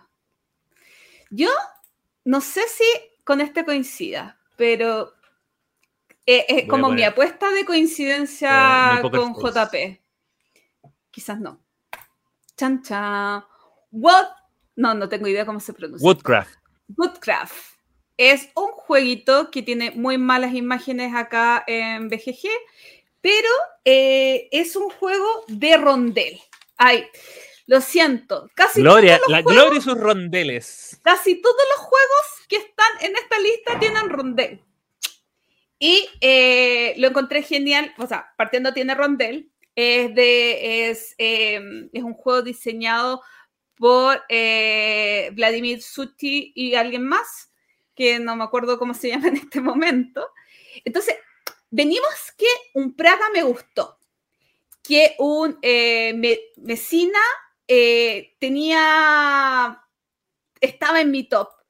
Entonces, cuando veo este juego, digo, oh, ya, ya me están llamando mucho eh, los diseños de este, de este diseñador, más encima con Rondé, donde el Rondé, mucha gente dice que se parece al de Praga, yo diría que se parece al de eh, Chip que es un juego que tenía muchísimos rondeles, eh, donde vas eligiendo las losetas y ejecutas la acción de la loseta, y mientras las losetas quedan como más tarde, también van a ir teniendo un bonus, etcétera, etcétera. Y donde eh, los dados eh, van a eh, referirse a distintos tipos de madera con los que vas a tener que ir cumpliendo contratos. me compró. Además que es un juego mucho más sencillo en tablero, no, no me refiero en juego, sino que en tablero se ve mucho más sencillo. Aquí tengo. Eh, que eh, Praga, porque Praga me gustó mucho, pero sumamente abrumador en colores y en cantidad de iconos, etcétera. Acá tú tienes un tablero personal donde vas a ir eh, teniendo tus em, contratos, las cosas que tienes que ir cumpliendo. Va a haber un rondel y un par de cositas más, pero no es tan abrumador en información, por lo menos lo que se, se ve en las imágenes, como podría ser el Praga, que insisto, me gustó mucho, pero esto se ve un poquito más eh, fácil visualmente. De ahí a que tenga mayor complejidad es otra cosa, pero fácil visualmente. Así que yo eh, tengo muchas ganas de este eh, Woodcraft. Número dos. Oye, este juego eh, este es el último juego que yo creo que podría estar en otra lista, pero yo creo que ya no, porque nadie lo debería haber puesto tan alto como yo. Eh, esto es Evergreen, que es eh, juego diseñado por Halmer Hatch, publicado por Horrible Guild, y que es un juego sobre plantar arbolitos eh, arbolitos que dejan ramitas y las ramitas van creciendo y, las, eh, y alrededor del, tablero hay un sol y la dirección del sol proyecta la sombra y la sombra hace que los árboles eh, impidan que los otros crezcan y puntúen. Y hasta este momento suena como fotosíntesis y si suena como fotosíntesis es porque es el mismo diseñador de fotosíntesis. Pero tiene, un, tiene dos dos cosas que lo hacen diferente y que me hacen que esté tan arriba en mi lista. La primera es que eh, todo ahora es un juego sobre árboles que está hecho con madera. Entonces, para hacer este juego sobre crecer árboles, tuvieron que talar muchos árboles y que hacer pequeños arbolitos, pero que se ve mucho más bonito que, que esos árboles de cartón de fotosíntesis. Eh, tiene un sistema también en un tablero. la colocación de, los árboles es a través de un draft de cartas. Que en, las cartas lo que tienen que indicar es dónde, en qué zona de este planeta tú vas a poder colocar los árboles o los pedacitos de árboles o hacer los upgrades necesarios. También hay agua que va hacer que crezcan otras eh, cosas. Y lo más importante, y la razón por la cual yo no, digamos, hasta ahora no, he comprado fotosíntesis de que me gusta, es que los tableros son individuales. Por lo tanto, no es un juego, por fin es un, juego solitario, donde cada uno va a tomar a lo más, oh, te robaste la carta que querías sacar, pero acá no hay que el árbol que tapa al otro, acá cero violencia. Se acabó la violencia. Es el fotosíntesis para los que no nos gusta la interacción entre jugadores y nos gusta la paz y la calma. Y solo ver a nuestros arbolitos crecer y solo preocuparnos de que no, no. Ahora sí, ahora sí hay un árbol que tapa la sombra de otro, es por nuestra culpa. No es por culpa de otro que puso su árbol de mala onda. No, no, no, no. Acá todo. Y yo creo que eso es lo que más me gusta. Y, eh, aparte, el nivel de producción esto es un juego de Horrible Guild, que son los que, bueno, han hecho em, Dragon Yo no Castle. sabía que ellos eran italianos. Dragon, Dragon Castle, eh, El Dilema del Rey, puro juegazo de la vida. Y, y nada, po, o sea, esto es lo que está esperando para poder Sí. por fin tener un fotosíntesis. Así que gracias a Evergreen por existir y por escuchar a los que no nos gusta hacer mala onda con el resto. Me encanta porque así tú tienes este, yo tengo fotosíntesis y somos amigos. Sí. Así que nada. Ese es el último juego que yo creo que podría estar, pero no sé si usted. El número 2 de JP. Mi número 2 es Lacrimosa. Hasta que apareció. Apareció. es un juego de el diseñador Gerard Asensi y de Ferran Renal Re- Re- y de Ferran, más conocido como Ferran, eh, donde vamos a estar. es- es- esto es como la viuda de Mozart que tiene que gestionar la, la como la es, es como la venta de las obras perdidas de No, Mozart, no, de una cosa así, ¿no? sí, lo que pasa es que el Requiem, eh, Mozart se murió antes que el Requiem finalizara y para que la viuda le paguen, eso es lo que yo entiendo, eh, tenía que finalizar la obra, porque ¿cómo le van a pagar si, es Ah. que, si que no la finalizaba? Entonces, eh, habla con los distintos mecenas que tuvo Mozart para que le ayuden a finalizar la obra y tú eres uno de los, estos mecenas que trata de... eh, que la viuda, eh, cuando escriba sus memorias, lo posicione de mejor forma como el mecenas que más bacán del universo universal. Sí, y este juego, la razón por la que lo escojo es una razón ya más de, de, de, de cómo, de lo que me, de lo que me tinca, ¿cómo se dice que me tinca? Que, que me, Que creo que me llama va- la atención. lo que me, creo, creo, creo que me, da- me va a gustar mucho cómo, cómo, cómo va a fluir, por cómo lo estoy viendo nomás.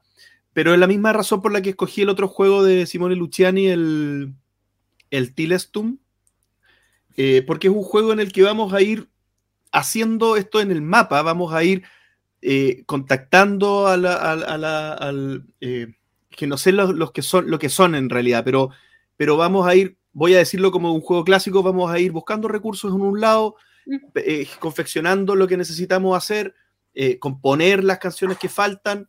Entonces, es como, como que en el mapa vamos a ir recorriendo y vamos a ir armando todo esto que necesitamos, pero la temática que sea como que estás componiendo canciones, lo encuentro espectacular. A mí, bueno, a diferencia de Gloria, a mí sí me importa mucho la temática de los juegos.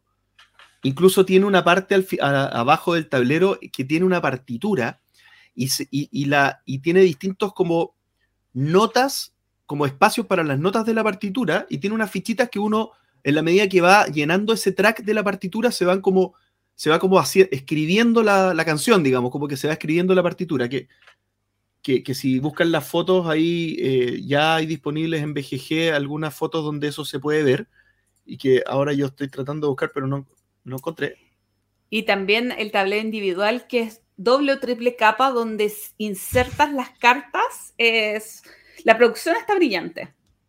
Oye, entre paréntesis, no lo dije en, en anuncio, pero el mes pasado grabamos el turno de Debir, eh, pero internacional, donde estuvo David Esfri hablando de todos los juegos propios de, eh, de y eh, entre esos Lacrimosa. Sí, eh, es un juego hermoso, la verdad. eh, creo que gran parte de lo, de lo que lo sitúa en mi número 2 es lo bonito que se ve.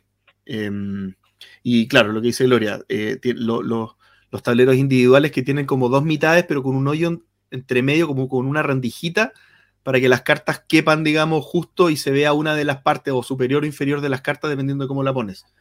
Eh, no, muy bonito. Mi número 2, Lacrimosa. ¿Lacrimosa se pronuncia? Lacri. Lacrimo. Lacri. La- Lacri- pero lacrimosa, Sí. no es No, lacrimosa. lacrimosa. No, Lacrimosa. no sé. Lacrimosa. Lacrimosa. Y mi número dos, por supuesto, es un juego de rondel.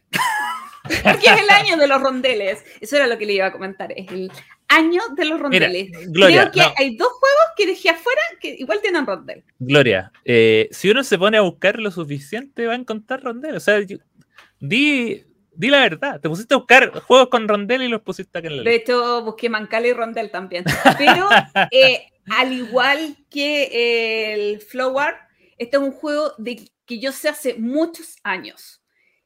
Y el juego es. Eh, Tuvo lapso, se me olvidó el nombre del juego. Oy, Eh, Ah, es el diseño de eh, eh, Germán Millán, el autor de Bitoku, que ojo, no perdí la esperanza, porque este juego es anterior a Bitoku eh, en la creación, y no tiene un rondel, tiene tres rondeles.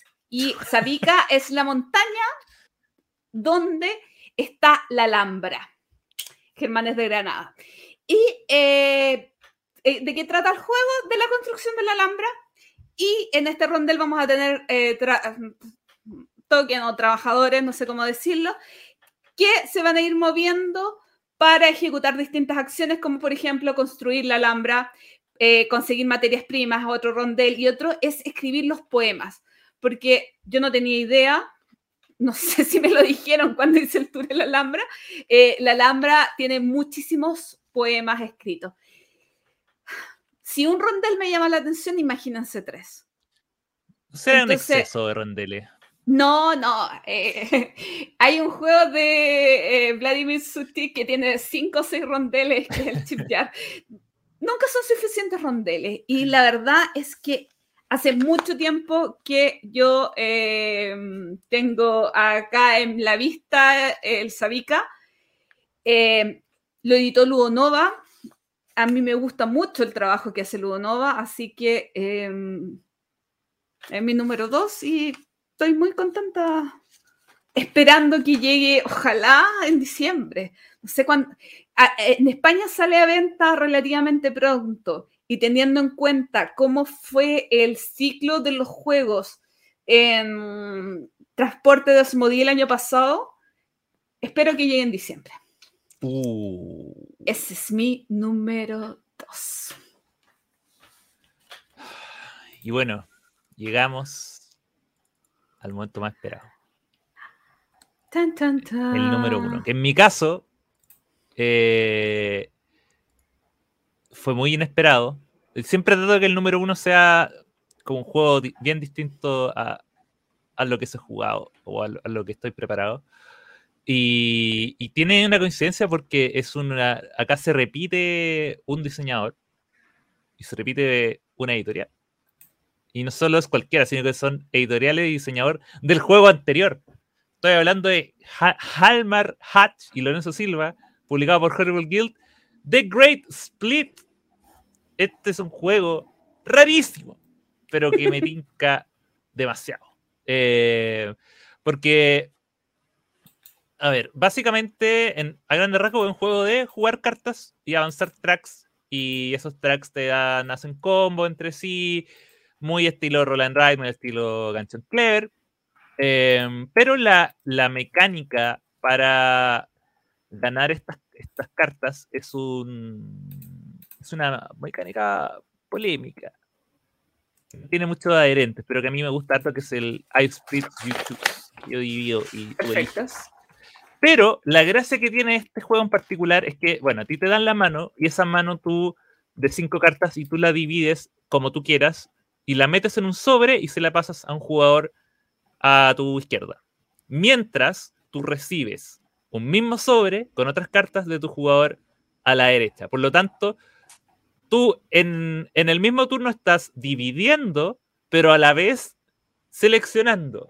Que quizá una de las cosas que la mayoría de los split YouTube tienen, que es como que uno en, una- en un turno divide y el resto elige. Acá no, acá en todos los turnos uno está dividiendo y eligiendo a la vez. Entonces, y entre esa mezcla de esos dos sobres, primero el que te devuelven y después el que, te- el que tú devuelves, van a estar las manos que tú vas, las cartas que tú vas a poder jugar. Eh, la producción también muy parecida a lo que es con Evergreen, la, la línea gráfica que han ido trabajando con King's Dilemma. Eh, y este, te- este tema de dividir las cartas, pasarlas en este sobrecito, creo que me gusta bastante. Creo que eh, me gustó demasiado tener un track con varias piezas móviles. Eh, y aparte, eh, también por lo que tengo entendido, las, cartas son van, van aumentando en su en su poder. En la medida son, son mazos que están como prediseñados. Eh, por lo tanto, eh, se haciendo cada vez más complicado el tema de, de- la puntuación. Y bueno, también está lo que le había comentado de los combos, que hay ciertos tracks que te, te permiten ganar avance en otros tracks, entonces ahí también uno tiene la flexibilidad de, bueno, si no gané esta mano, voy a ganar esta otra mano. Así que The Great Split es mi juego más esperado. Y, y- y no me va a decepcionar. Como todo el número. favor. Sorpresivo tu. El tema es que no sabemos por qué editorial van a salir en español los juegos de Horrible, eh, Horrible Pero Games. Da lo mismo porque son independientes del idioma. De hecho, el, Ever- el Evergreen ya está en preventa en Amazon y lo estoy pensando. Así que lo estás pensando solamente para que no pase lo de este año, del año pasado, que, que Exactamente. no habían tantos probados. Número uno, JP.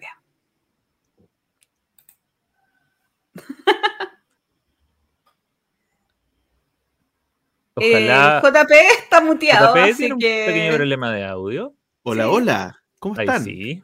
muy muy bien. bien. Como les decía antes de que me muteara, mi número uno es Revive. Este es un juego de Helg Meissner, Elif Svensson, Anna Werblund y Christian Amundsen Otsby. Ah, ese sí lo conozco. ¿A él? ¿Al Sí. Christian Wensufren Reigns? Ah, claro, porque, exacto. Porque dos de ellos eh, son los que hicieron Santa María. Sí. Muy importante. Buena, listo. El ojito comprado. de Gloria, ¿eh? Muy bien. Comprado, es, que para- es que si los nombres son tan raros, uno se acuerda. Una, pero sí, seguro yo me acordaría. pues, Ya. Entonces, Revive es un juego que la temática es lo primero que me gustó mucho. Vamos a explicar la temática. La temática es que 5.000 años lleva la, la- civilización humana en decadencia. ¿ya? Entonces, esto se trata de que cada uno tiene que buscar la manera de repoblar los asentamientos ancestrales humanos. Y lo que vamos a ir haciendo es hacerlo vía un motor que vamos a generar en un tablero propio, en el que vamos a ir jugando cartas vía deck building. Vamos a ir haciéndonos de cartas que van a ir haciendo distintas cosas. Por ejemplo, eh, vamos a ir a buscar comida, vamos a, a- mejorar tecnologías que nos van a poder, eh, que nos van a permitir hacer ciertas habilidades, ir más lejos, eh, ganar habilidades para poner asentamientos, vamos a poner asentamientos para poder tener una cobertura mayor en el mapa, para poder llegar a los asentamientos ancestrales humanos, para poder desarrollarlos y poder tener más población que el resto eh, de los jugadores. Y todo esto eh, va a ocurrir con este deck building que cuando uno juega las cartas la puede jugar con múltiples usos, que, que- que en el fondo eh, es una, una particularidad de los juegos de cartas que a mí me gusta mucho, gustándome muchos juegos como My Goods. En el fondo la carta tú dependiendo de cómo la juegues, es lo que ocurre. Entonces, no solamente tienen distintos usos las cartas, sino que también la manera en que las uses vas a tener distintos combos. Por ejemplo, yo puedo jugar una carta por el lado superior de mi tablero, me activa poder jugar otra carta en el lado inferior de mi tablero, lo que me da dos posibilidades más de jugar cartas. Es como un juego con Vero en ese sentido. Y ahí uno va armando el motor propio para poder ir, que, que cada turno que vaya avanzando eh, sea más eficiente que el, que el, posterior. Y lo último que quiero decir es que el juego es súper lindo. ¿ya? Eh, a mí me llama, bueno, si estamos en un preview de Essen en el que uno quiere decir, oye, ¿qué juego me gustaría ver? ¿Qué juego me gustaría que fuera bueno? Que eh, yo me, me, dejo llevar también por la estética, algo que menos mal no está Pancho porque me, me lo recriminaría, pero la producción del tablero de tecnología es, un, es una preciosura, la, la, producción del tablero central y también eh, el tablero de jugador me parece que está todo bien armadito y tiene, una buen, tiene buen aspecto. Quizás no tiene tanto aspecto de un juego post-apocalíptico, pero da lo mismo, da lo mismo, porque es, es- bonito, es bonito. Tiene bonitas ilustraciones las cartas y, y todo el tema. Así que, eh, nada, pues, me encantan lo- el, el post-apocalipsis, es un tema que creo que no está muy repetido como tema en, la, en, la- en los juegos. Deberían haber más. Así que mi número uno es Revive. Y me toca a mí finalizar con mi número uno, que es mi trampa de la noche. Chanta, o del día Uh, o de la mañana. Porque Yo todos creo- los años creo que yo sé cuál es. hay una trampa. A ver, dime, ¿cuál crees que es mi trampa? Pueblo. Podría ser mi trampa pueblo, pero no es Ah, mi no, trampa. ya sé cuál es. Porque Eh, mi, la espada- mi trampa no Ah. viene por ahí. Es algo que Ay. ya jugaste. Em, sí, no. A ver, es que esta trampa es múltiple. Partiendo porque no es un juego, son No. cuatro juegos. Ah, a ver, pero- mi, mi trampa habitual es hacer un megamix de juegos. ¿Y por qué? Porque estos cuatro juegos son del mismo autor y de la misma editorial. Son Ya. cuatro juegos que salieron en Kickstarter y que yo estoy esperando que salgan otros dos para meterme en ese Kickstarter. Y me refiero a la línea City de Queen Games Ah. de Stefan Feld, donde está Ámsterdam, Marrakech, New York City y Hamburg. Eh, o en chileno, el Macao, el Bruges, el Rialto y uno nuevo. Y el Marrakech, que es el nuevo. Y el Marrakech, que es el nuevo. A ver, ¿por qué yo deseo tanto esta línea completa? Y, y- y- y- por eso digo que es el número uno, porque yo no es que me quiera comprar un juego de eso, quiero los seis. Pero como ahora solamente hay cuatro, no me los he comprado. Y como tampoco sé cómo los voy a traer a Chile, pero bueno, eso es un problema de la librería del futuro. A mí, Ámsterdam, o sea, Macao, me encanta. Estoy enamoradísima de Macao y no lo tengo. Por lo tanto, necesito Ámsterdam. New York eh, es el que menos quiero porque es el Rialto. Tengo el Rialto, lo tengo sellado y tampoco me gusta mucho, pero hay que ser coleccionista. Eh, el Hamburg es el Bruges y el Bruges, si no me equivoco, tiene dependencia del idioma. Por lo tanto, y esta versión no tiene dependencia del idioma, así que sube brutalmente en el ranking para la colección de Fels. Y el Marrakech es el juego nuevo que les iba a comentar un poquito, que eh, tiene un sistema de eh, una torre. La torre de digo, cubitos. digo que es el juego nuevo, porque en realidad eso nosotros lo vimos en el Ameringo, Ameringo si no me equivoco se llama, que es una torre de dados, o sea, perdón, una torre donde eh, cada jugador va, a ele- eh, va a elegir una- una- unas fichitas, las va a colocar ahí y después va a sacar algunas que le va a potenciar algunas acciones. Eh, que al final es como eso, en el orden de turno los jugadores seleccionan dos cilindros, los colocan en la torre y después va a ir- van a ir ejecutando, eh, van a tener acciones potenciadas por, por los cilindros que, que vayan saliendo. Fel es... ¿Qué más decir de Fel? O sea, no, no, tenía que hacer esta trampa. Lo siento. Oye, Gloria. eh, ah, No, dale, no. dale. dale. no, el Hamburgo es el Bruges, pero modificado o, o- o- Se supone o con que la a todos les han- se supone que a todos les han hecho algunas modificaciones. Me imagino que incorporan las expansiones. Pero, pero, pero la verdad es que no lo leí. Y lo otro es que, eh, como spoiler del futuro, eh, los otros dos que salen, que no tengo anotado cómo se llaman, es la isla y es Bora Bora. Que Bora Bora se llama Oh. Cusco, pero la isla no, no recuerdo cuál es el nombre. Tendría que ser una isla. Sí. Eh, ¿qué, qué voy a decir? Yo los quiero todos. No me molesta pagar sobre 100 euros por cada uno el eh, por las ediciones de lujo. Eh, De Beer dijo el otro día que no los iba a sacar, eh, porque De Beer generalmente está eh, sacando juegos de Queen Games. Eh, el envío de Queen Game de lo que Kickstarter es prohibitivo. No sé cómo lo voy a hacer, pero yo quiero esos seis juegos, pero por ahora estos cuatro están en mi top 1 del Spiel. Yo, yo por eso, yo por eso no puse nada de Stefan Feld este año, porque porque Win Games no. O sea, tengo más, más.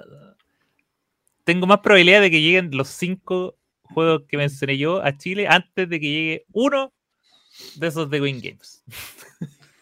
Entonces dije, yo quiero poner, yo de verdad dije, quiero poner juegos que probablemente pueda comprar. Sí. No, y, yo eso, sé que el y me eliminé año- todo lo de Win Games. Sí. Yo creo que el próximo año voy a decir en esta sección, no, lamentablemente no, no tengo los juegos, eh, pero eh, eh, pero eh, que yo creo que el próximo año, cuando estemos en esta sección, vamos a decir, voy a decir lo siguiente me metí el Kickstarter. Cuándo me lleguen, cómo me lleguen, todavía no sé. No sé si voy a mandar el Kickstarter a Estados Unidos, a España, a Alemania, a Chile, no, pero, eh, pero yo creo que el próximo año lo que voy a decir en este espacio es, ya los compré. No sé cuándo me lleguen. Amigos queridos, yo solamente quería decir, pero ya lo dije, que definitivamente este fue el año de los rondeles. Porque a mí me quedan en la lista eh, otros dos juegos con rondel. y de mi top 5, bueno, el Macao igual tiene un rondel especial de, de recolección de, de Tienes recursos. cuatro y cuarto, entonces. Así que la verdad es mi año, es el año de los rondeles. Incluso había un juego de Mancala que eh, yo lo quería hasta que leí en una parte que decía mucha interacción. Yo Pero voy a mencionar. Ya, también- ya le pedí a alguien que lo compre. Voy, voy a mencionar también algunos que quedaron afuera, pero como mencionan Rosa, el Coral, Sí, el San Francisco de Nicia, eh, Beer Bread eh, y un, el Batman Everybody Lies y uno que me gustó por el nombre, solo por el nombre, que se llama El Burro. Ah, pero el burro está en demo. Entonces, mejor que no lo había puesto. Sí. Eh, el burro, El burro. es, es- Yo seguro que me lo compro. O sea, uy, hice spoiler del próximo año. Es Seguro que está en mi top 5 de. Es un juego de Ode. eh, del mismo autor de La Granja y Sí. del Cooper Island. De hecho, se llama El Burro, a la Granja Game. Sí. Así que, no, yo. Spoiler del próximo año, el burro está en mi top 5. yo dejé, a- o sea, no nombramos JP, Gra- eh, Great Western Trail, Argentina. Sí, no, no está en mi top. No. No, no, señor. Sí. A mí uno que dijo Axel, el coral de Two Tomatoes, me llama Yo- muchísimo la atención. Estuvo ahí, estuvo ahí, arañando el top 5. me, me, me, me, me, tiene súper convencida, súper convencida. Y el que decía que es un rondel y que me llama mucho la atención, se llama Pilgrim, para que lo busquen.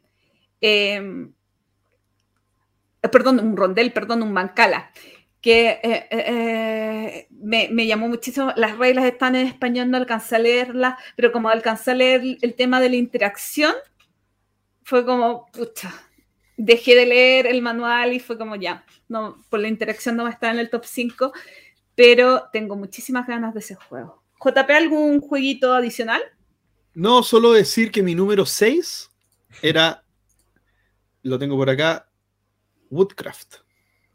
Uh, De Vladimir Yo- Suchi. Y yo pensé que iba a ser el que íbamos a... Sí, estuve a punto, a punto de ponerlo, la verdad. Está el número 6, pues como que estuviera, o sea, me, me- me- lo- me llama la atención. Me Sí. llama la atención. yo, yo tuve que elegir entre Coral y Maui ya, Maui.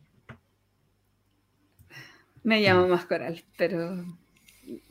Co- Coral está en mi otra lista de, de jueguitos. Cronología lúdica. En esta oportunidad, capítulo 115, nos toca el año 2015. cada vez acercándonos más hacia, hacia el día de hoy. Cada vez menos a la distancia el pasado que revisamos, pero eh, y por lo mismo, cada año es más complejo, la verdad. Cada año eh, aparecen cosas eh, más cercanas a nuestra memoria. Y... Pero aún así, las sorpresas siempre están, porque uno igual se, se olvida de cuando aparecen los juegos. Así que, sin más preámbulos, don JJ, el maestro del tiempo, nos va a deleitar con una nueva reseña de lo que fue el año 2015 en esta oportunidad en los juegos de mesa. Adelante, JJ. Hola amigos del entreturno. Bienvenidos a un nuevo capítulo de Cronología Lúdica, donde revisamos año a año qué juegos salieron antaño. Y este año nos toca 2015, que a mi personal gusto fue un año de excesos, de diseños sorprendentes, de riesgo y de editoriales que se dieron cuenta que había un segmento de juegos que podían explotar y que sorprendentemente podían obtener al fin un beneficio económico en ello, al que podríamos llamarlos como ultrajugones, juegos de larguísima duración, muchas reglas, profundos y que en términos simples llamamos juegos pesados. Y si bien este tipo de juegos existe desde hace mucho, mucho tiempo, 2015 se preocupó de que fueran tendencia. Y para partir tenemos juegos que descollan, como el Chain Magnate, recientemente editado por primera vez en español por Más que Boca, y que es un juego donde instalas una cadena de comida rápida, con un tablero modular que ocupa una mesa entera con mil opciones y donde irás desarrollando tu mercado. Pero bueno, es un juego de una profundidad tremenda, tremenda. Es un juego densísimo, pero muy recomendado. Así también encontramos juegos absurdamente sobreproducidos como el Kingdom Death Monster, que además de ser un juego cooperativo con una narrativa fascinante, te encontrarás con una miniatura que es del porte de tu cabeza, digamos, es una miniatura gigantura de 10 centímetros o más, genialmente detallada, absurdo, sobreproducido, eh, pero fascinante, nada que decir. Eh, también tenemos la explosión de este diseñador que tiene un grupo de adeptos, pero acérrimos, que se llama Vital la Cerda. Y en este caso sacó un juego que se llama The Gallerist, un juego económico de especulación donde de seguro te rebanarán los sesos literalmente. Yo lamentablemente no lo he jugado y me encantaría probarlo. Invítenme por favor a jugarlo. Fue el año de la reedición de Through the Ages, a New Story of Civilization, uno de mis juegos favoritos de todos los tiempos, con mecánicas depuradas que simplifican el juego. Mm, no sé, yo, bueno, más, más simple que el antiguo, digamos, más, le quita más el, es la parte contabilidad del juego. Pero acá sigues eh, con, la base que es alimentar a tu población, generar recursos, colonizar, ir a la guerra, agredir a tus rivales, crear grandes maravillas. Eh, y todo en esto formando, llevando a cabo distintas civilizaciones, desarrollando civilizaciones. Una genialidad, definitivamente. Ay Dios, 2015 fue un año innovador también. XCOM lo demuestra, pero a toda cabalidad con esta aplicación que coordina la invasión a alguien que debes detener, además de darte información vital para sobrevivir la experiencia. ¿eh? Bueno, fascinante. Eh, también ya empieza a explotarse un poquito esto de los juegos que se deben consumir y que se te acaban después de un par de usos. Y me refiero, ustedes entenderán, a Pandemic Legacy, juego que durante un buen tiempo estuvo primero en la BGG eh, una reimplementación del pandémico original, pero aquí estamos como en un modo temporada, tal como en una serie de televisión.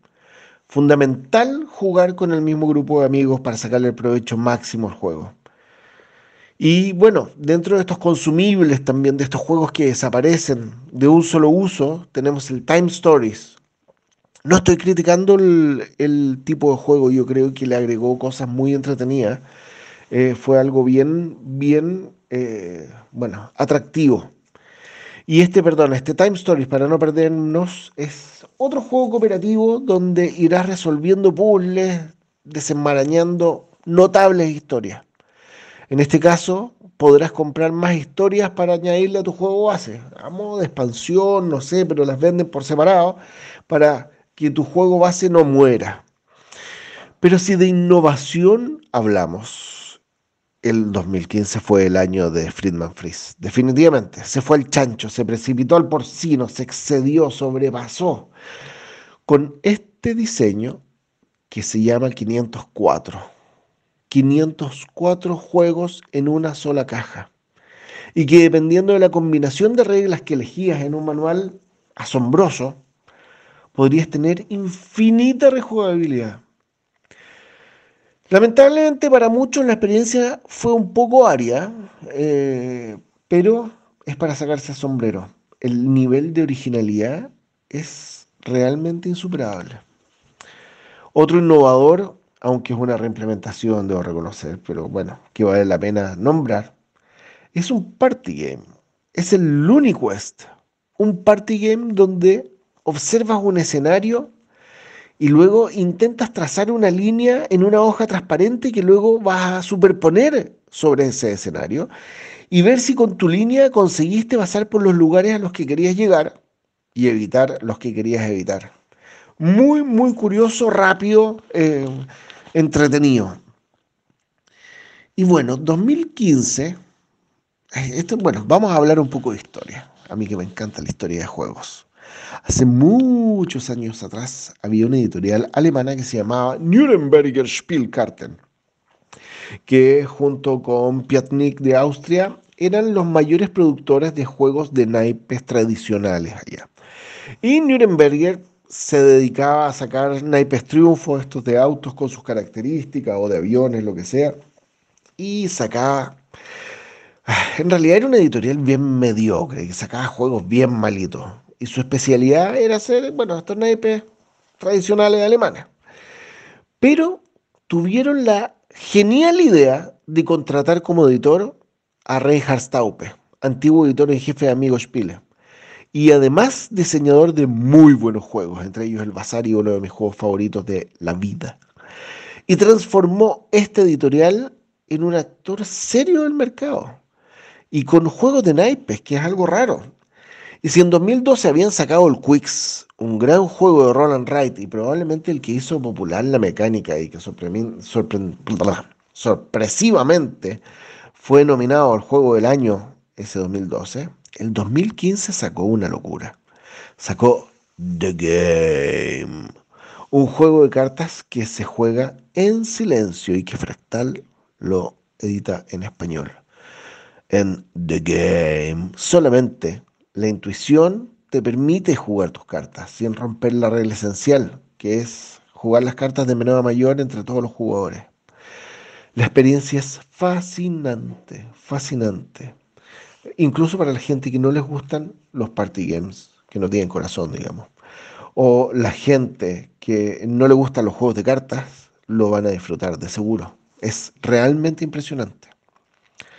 Otra de las maravillas llegó a España se llama Virus. Y tuvieron mucha suerte, le agarró la pandemia entre medio, mucha gente se sintió identificado con el nombre. Pero acá en Virus tenemos otro juego que cambió el paradigma.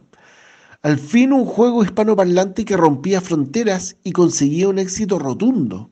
Más allá de la mecánica del juego, es, es lo que representa. Es un juego que hasta el día de hoy desaparece de las estanterías y cada cierto tiempo sufrimos por la velocidad de reposición en las tiendas es, bueno, me encanta eso, me encanta que, este mercado sea tan dinámico y que esto esté pasando en el mercado hispanoparlante. Ya, pero volviendo a los innovadores, no puedo dejar de mencionar al Grand Potion Explosion, un juego donde creas reacciones en cadenas de químicos que serán, son eh, ingredientes de tu que, ocupas para llenar tu fórmula mágica.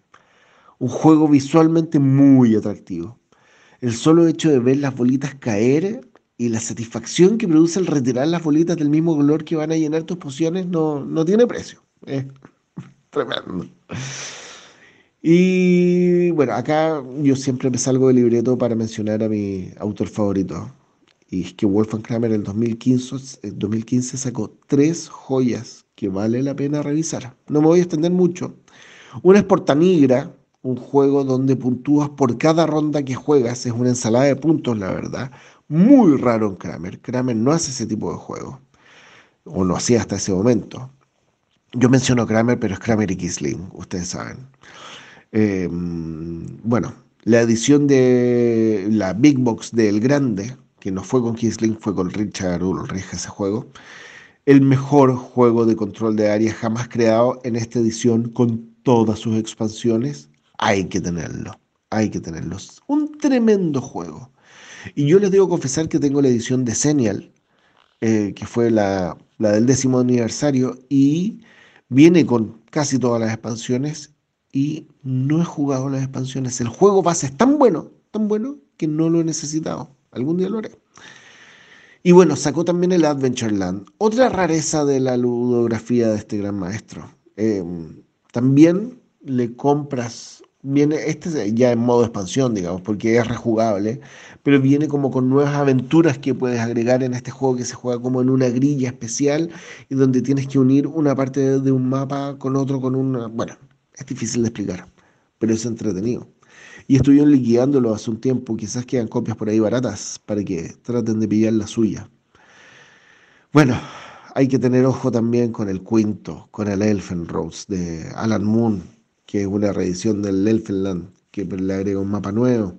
Estudio en Esmeralda, la expansión United Kingdom Pennsylvania de Ticket to Ride, que a mi juicio es la mejor de todas las expansiones jamás sacadas por Ticket to Ride, y incluye el concepto de comprar acciones de los ferrocarriles. Tremendo. Craft Valiant también es del 2015, Los viajes de Marco Polo, eh, Seven Wonders Duel, que debo decir que lo odié, pero hay razones evidentes para que tenga tanta popularidad. Gran Austriatel, juegazo, juegazo. Yo lo jugué a dos y realmente lo disfruté.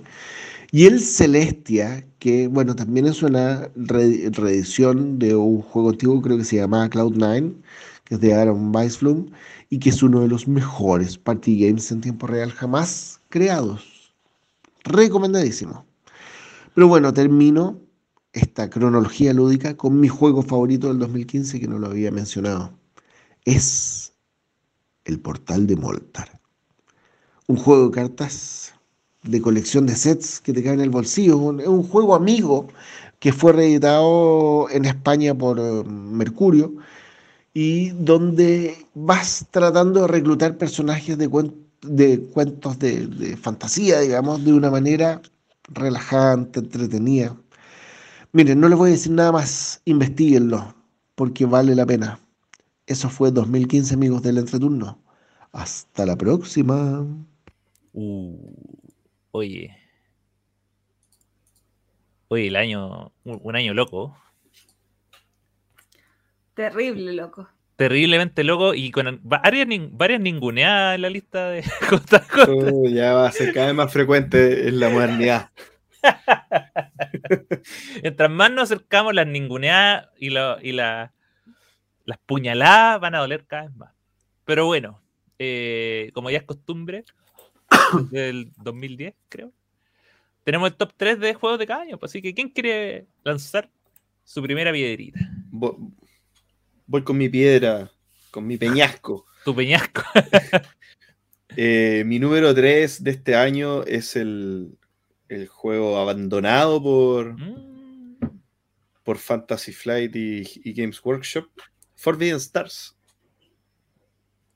Es un juego que ya perdí total esperanza de que sea reeditado y sea relanzado con una temática cualquiera, cualquiera.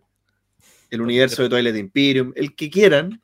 Granjeros espaciales. Granjeros espaciales, eh, rábanos mutantes, lo que quieran. pero no, no existe. Pero ese es mi número 3. Eso sigue siendo un juegazo, no, importa que no tenga expansiones, es un juego muy bueno. Mi número 2, Viticulture, edición esencial,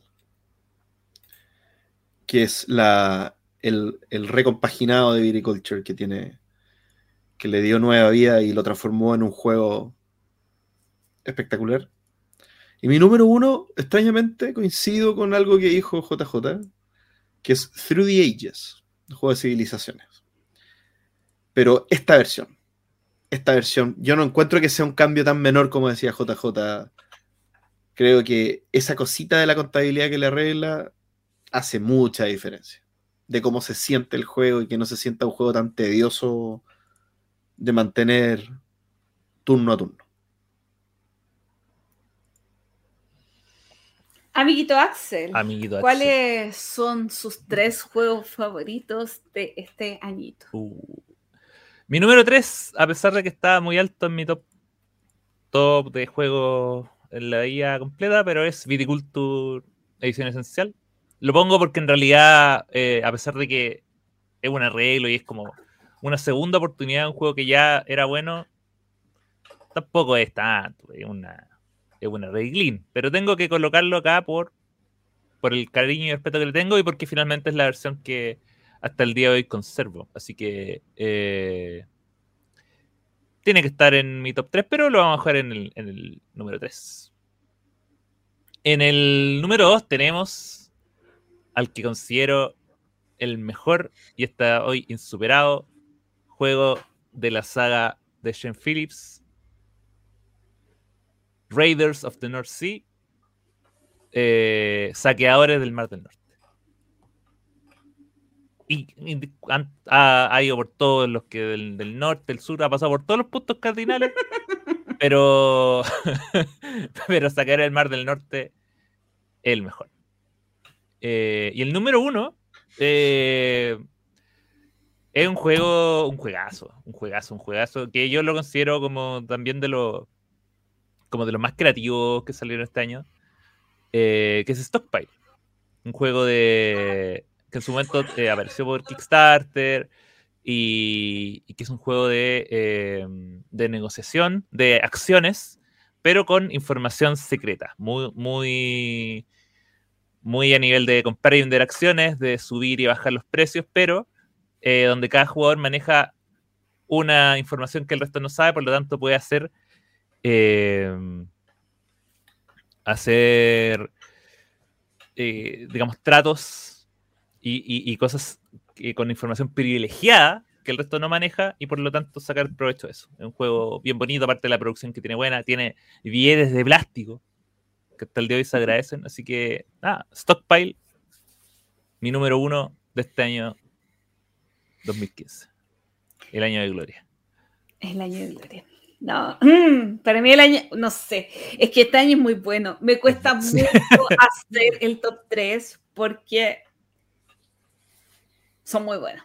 Pero eh, primero voy a ir con el número 3, Gran Austrotel, lo encuentro un tremendo juego, es mi juego favorito de la escuela italiana. Y eh, aunque brilla más de a pocos jugadores, lo encuentro una exquisitez de juego. Ahora, el otro juego que quiero nombrar es... Está muy complicado. ¿Por qué? Porque no me puedo decidir. El uno es que, a ver, siento en el fondo del corazón que el 2 debería ser el 1. Pero todavía eh, eh, mi corazón y mi cabeza están peleando por esto. Así que por ahora el 2 va a ser Foodtech Magnate. Qué delicia de juego. Realmente eh, ha sido un enamoramiento tan reciente que me cuesta subirlo en el ranking. Pero es tan profundo el sentimiento que tengo por él que, que wow, yo digo, no puedo vivir sin él, no sé. Eh, eh, es, muy profundo. eh, me, me- me lo estoy cuestionando. Me, ha subido tanto en mi ranking que realmente digo, wow, eh, no, sé, no sé qué hacer con él. Y bueno, el número uno, porque si ya me gusta tanto el Gran Austratel, no, no sé cómo llegar a un número uno. Pero sí, amigos, hay un juego que me gusta más pro- probablemente. Uh, No, dilo, no dilo nomás, tan Gloria, dilo, dilo. Ya lo hablé. Eh, la intro, Mombasa, qué juegazo, qué rico, qué agradable jugarse un Mombasa. Así que, bueno, el número uno Mombasa, dos Future Magnate y tres Gran Austria Hotel. Cualquiera de esos juegos, no puedo decirle que no, nunca. Yo, yo pensaba que era clarito que era Mombasa. Yo igual pensaba que era clarito, pero te juro, te juro que el, eh, el Magnate eh, gana puntos. Cada día gana más puntos. Triste, ¿o no? Chicos, juegos que les gusten mucho o que encuentren súper especiales de ese año. Las menciones honrosas. Honrosa, sí. Yo tengo. Yo tengo tres. Yo tengo dos. Yo tengo 15. Me parece que es un, un año de mucho honor. Sí, absolutamente. Yo, a ver, yo voy a tirar mis dos al tiro porque son cortitas. La, la primera es eh, Cacao, Mm. Firewalk Harding. Eh, me gusta, me gusta. eh, es, un, es un juego que pone una, un, un giro como a la colocación de los Zetas y trabajadores al- a la vez. Eh, en, en donde la loseta indica la fuerza de la acción que va a realizar en el futuro, en, una, en las losetas que se coloquen de manera adyacente, formando una especie de, mm, de, de grilla que es como una grilla de ajedrez, donde va una con una de, de terreno con una de personaje de manera intercalada. Así que eh, es un juego súper bueno y que hasta el día de hoy lo tengo ahí, aunque puede ser de que dentro de los diseños o, de la línea que finalmente fue tomando Phil Walker Harding es como de como que la dejó ahí un poco en el olvido, pero quedó como el tema de las losetas. Así que Cacao está ahí. Y el otro, eh, que sí fue mencionado en su momento, pero los viajes de Marco Polo, eh, a mí me marcó. En su momento era como mi juego favorito. Eh, y yo creo que más que el juego en sí, es como eh, lo que me enseñó me mostró en su momento que se podía hacer con, con el, eh, acciones con dados. eh, yo, lo agradezco como por la apertura de mente que me dio en su momento sobre lo- los tipos de juegos que se podían hacer con todos los elementos que podrían haber en un en un en un tablero. Creo que debe ser de los primeros juegos que jugué que tenía contratos y, y este modo de, de lanzar dados para hacer acciones y hecho y poder gastar más de un dado o más de un trabajador dado en esta, en este para poder hacer acciones más fuertes. Eh, me, me cambió la vida, me voló la cabeza en su momento, así que el Marco Polo siempre lo voy a tener en mi corazón. JP. A ver, en mi caso, Blood Rage, juegazo. Eh, un juego de drafting, de, de, de combate, de suicidio, de honor. de gloria más que honor. Oye, importante, yo creo, Zombicide Black Plague, porque fue un- una revisión a las reglas de Zombicide para, para modernizar un poco este juego tan popular que tenía tantas pifias y tantas, tantas como eh, esquinas mal cortadas. Y Zombicide Black Plague es como el salto de la, de la franquicia a, una, a unas reglas más modernas. De ahí en adelante siguió teniendo mucho éxito y creo que se, le- se lo atribuyo mucho a lo que hizo Black Plague eh, el 2015. Tiny Epic Galaxies, que es uno de mis favoritos de la serie de Tiny Epic. eh, es un súper buen juego, la verdad, en una cajita bien pequeña. Eh, bueno, Tiny. Me parece que, que dura poco, es entretenido. eh, la, expansión no la encontré necesaria, pero el juego base sí me gusta mucho.